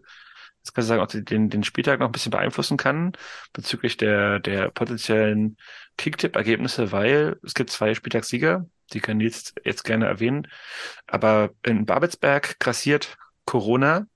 Kann ich mir gar nicht vorstellen bei diesen ganzen Gladros, Steinborns, Sind Franz. bestimmt alle geimpft da. ja. Äh, Das Spiel steht noch aus, wird, glaube ich, dann so Mitte März, äh, Mitte Mai noch nachgeholt. Ich glaube, am 10. oder so in die Richtung. Hm, Ja. Also alles, was Nils jetzt erzählt, ist so unter Vorbehalt. Aber hey, go on. Sowieso immer unter Vorbehalt, was ich sage. Na, das stimmt. Ähm, Spieltagssieger sind Oscar 1904 und Mr. Miyagi geworden mit jeweils 17 Punkten. Stand jetzt, muss man dazu sagen, natürlich. Ähm, aber es gleicht sich ja am Ende der Saison auch alles wieder aus, jetzt durch die Nachholspiele. Platz 1, äh, wieder Max hat äh, seinen Vorsprung zurück, oder seinen, seinen Platz einer Saison zurückerobert von Quartex. Ähm, jeweils so, weil Bastian letztes Mal auch gesagt hat, nicht immer die Top 10 vorlesen, deswegen gehe ich direkt zum chemischen Element. Und zwar ist Basti auf Platz Nummer 11 mit 10 Punkten diesen Spieltag, ist also weiter ganz oben an der Top 10 dran. Des Weiteren ähm, glaube ich, dass das Mann immer noch vor mir ist, genau mit 32, also Platz 32 mit 12 Punkten diesen Spieltag. Ich auf Platz 39. Damit kann man nicht so zufrieden sein, eigentlich als Vorjahreszweiter. Ähm, Lori auf Platz 42, auch mit 10 Punkten. Und Jonas auf Platz 47, auch mit 10 Punkten. Also anscheinend habt ihr treu euch zumindest abgesprochen. Genau, das ist so viel zum Kicktipp-Spieltag. Tipp nicht vergessen, nächste Woche. Es geht wieder, haben es ein paar vergessen. Na, ich glaube schon. Also Nils, das kriege ich noch. Also entweder falle ich ab auf Platz 64, was mein, mein Anfangsziel war, oder ich, ich krieg dich noch. Ja, ja, ja. Wollen wir mal sehen. Wollen wir sehen und machen Medientipps, Bastian. Ich führe euch weg vom Fußball hin zu einer lustigen Episode, die sich vor 40 Jahren abgespielt hat. Da geht es um die gefälschten Hitler-Tagebücher, also die vermeintliche Sensation, die damals der Stern aufgetan hat, ähm, wo man 1983 dann ja plötzlich aus der Versenkung ominöse Tagebuchaufzeichnungen des Führers entdeckt haben will und diese dann auch exklusiv herausgegeben hat. Es entpuppte sich dann alles als großer Lug und Trug und noch dazu auch, ähm, ja, re rechtsextremistisch geframed, geframed, würde man heute sagen. Also, dass, ähm, ja, da das eine oder andere gerade gerückt wurde in diesen vermeintlichen Tagebüchern, was quasi die Historie neu bewerten sollte. Und zwar ähm, ja, weniger kritisch sozusagen. Und äh, dahinter steckte dann ein bekannter Kunstfälscher. Ja, große Nummer, ähm, auch ein kleiner Medienskandal, ist irgendwie in jeder, in jeder Vorlesung für, für Journalismusstudierende mit, irgendwie mit drin. Und da gibt es jetzt eine neue Doku, weil es eben sich das 40. Jubiläum da jetzt jährt. Ähm, und das ist der Hitler-Fake, Geschichte einer Jahrhundertfälschung. Eine ARD-Doku. Ich habe es noch nicht gesehen, aber ich habe einen Trailer gesehen und fand es total spannend. Und ähm, ich glaube, das ist jetzt auch erst rausgekommen. Und das ist mein Medien. Ich habe äh, drei Sachen. Also eine Sache ist nur so, holt euch die nächste OT. Das äh, wird spannend. Und zwei Sachen eher, ja, äh, äh, ein Artikel vom äh, fc.com Blog, der so für Fußballromantiker sehr relevant ist. Denn, wie ihr vielleicht mitbekommen habt, hat Jonas Hector gerade bekannt gegeben, dass er am Ende der Saison seine Karriere beendet, beenden wird. Und der, der FC.com Blog hat einen Artikel geschrieben über diese, ja, über diesen vermeintlich letzten Spieler, der so eine große Vereinsikone sein könnte, nicht aus Nachwuchszentren kommt. Also Jonas Hector, Vereinslegende in Köln. Äh, sehr, sehr schön geschriebener Artikel. Etwas für Fußballromantiker und Romantikerinnen. Entgegen dessen habe ich noch einen zweiten äh, Artikel, also einen zweiten, das ist kein Artikel, das ist eine, eine, eine YouTube-Doku äh, von der Sport, vom, vom Sportstudio über die Kings League. Ich weiß gar nicht genau, ob wir da schon mal drüber gequatscht hatten. Not sure. Irgendwie, also ich habe es geguckt und dachte so, was hat das Nils 100 Pro schon mal erzählt? Vielleicht auch nicht. Also, äh, Nils nee. weiß, was die, was, was die Kings League ist, ne? Äh, ja, das ist auf jeden Fall. Äh, das ist halt eine Liga, so auf Kleinfeld ausgespielt, deren Finalwettbewerb letztens im Camp Nou vor 92.000 äh, Leuten ausgespielt wurde.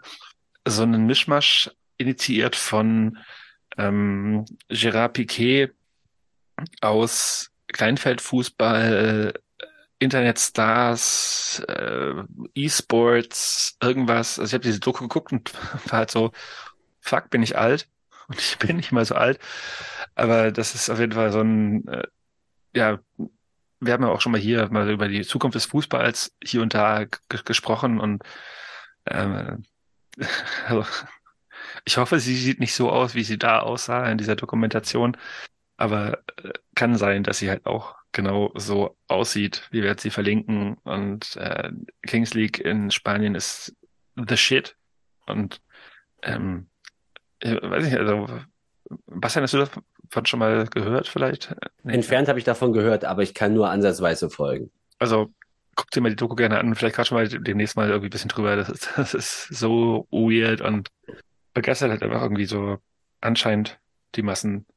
Äh, die Doku ist gut gemacht und erklärt da quasi sagen auch so für, für uns Boomer diese, diese, diesen Modus, dieses Modell äh, von, von, von einer anderen Art von Fußball, wie sie es so deklarieren, die ja, man mögen kann, aber nicht muss.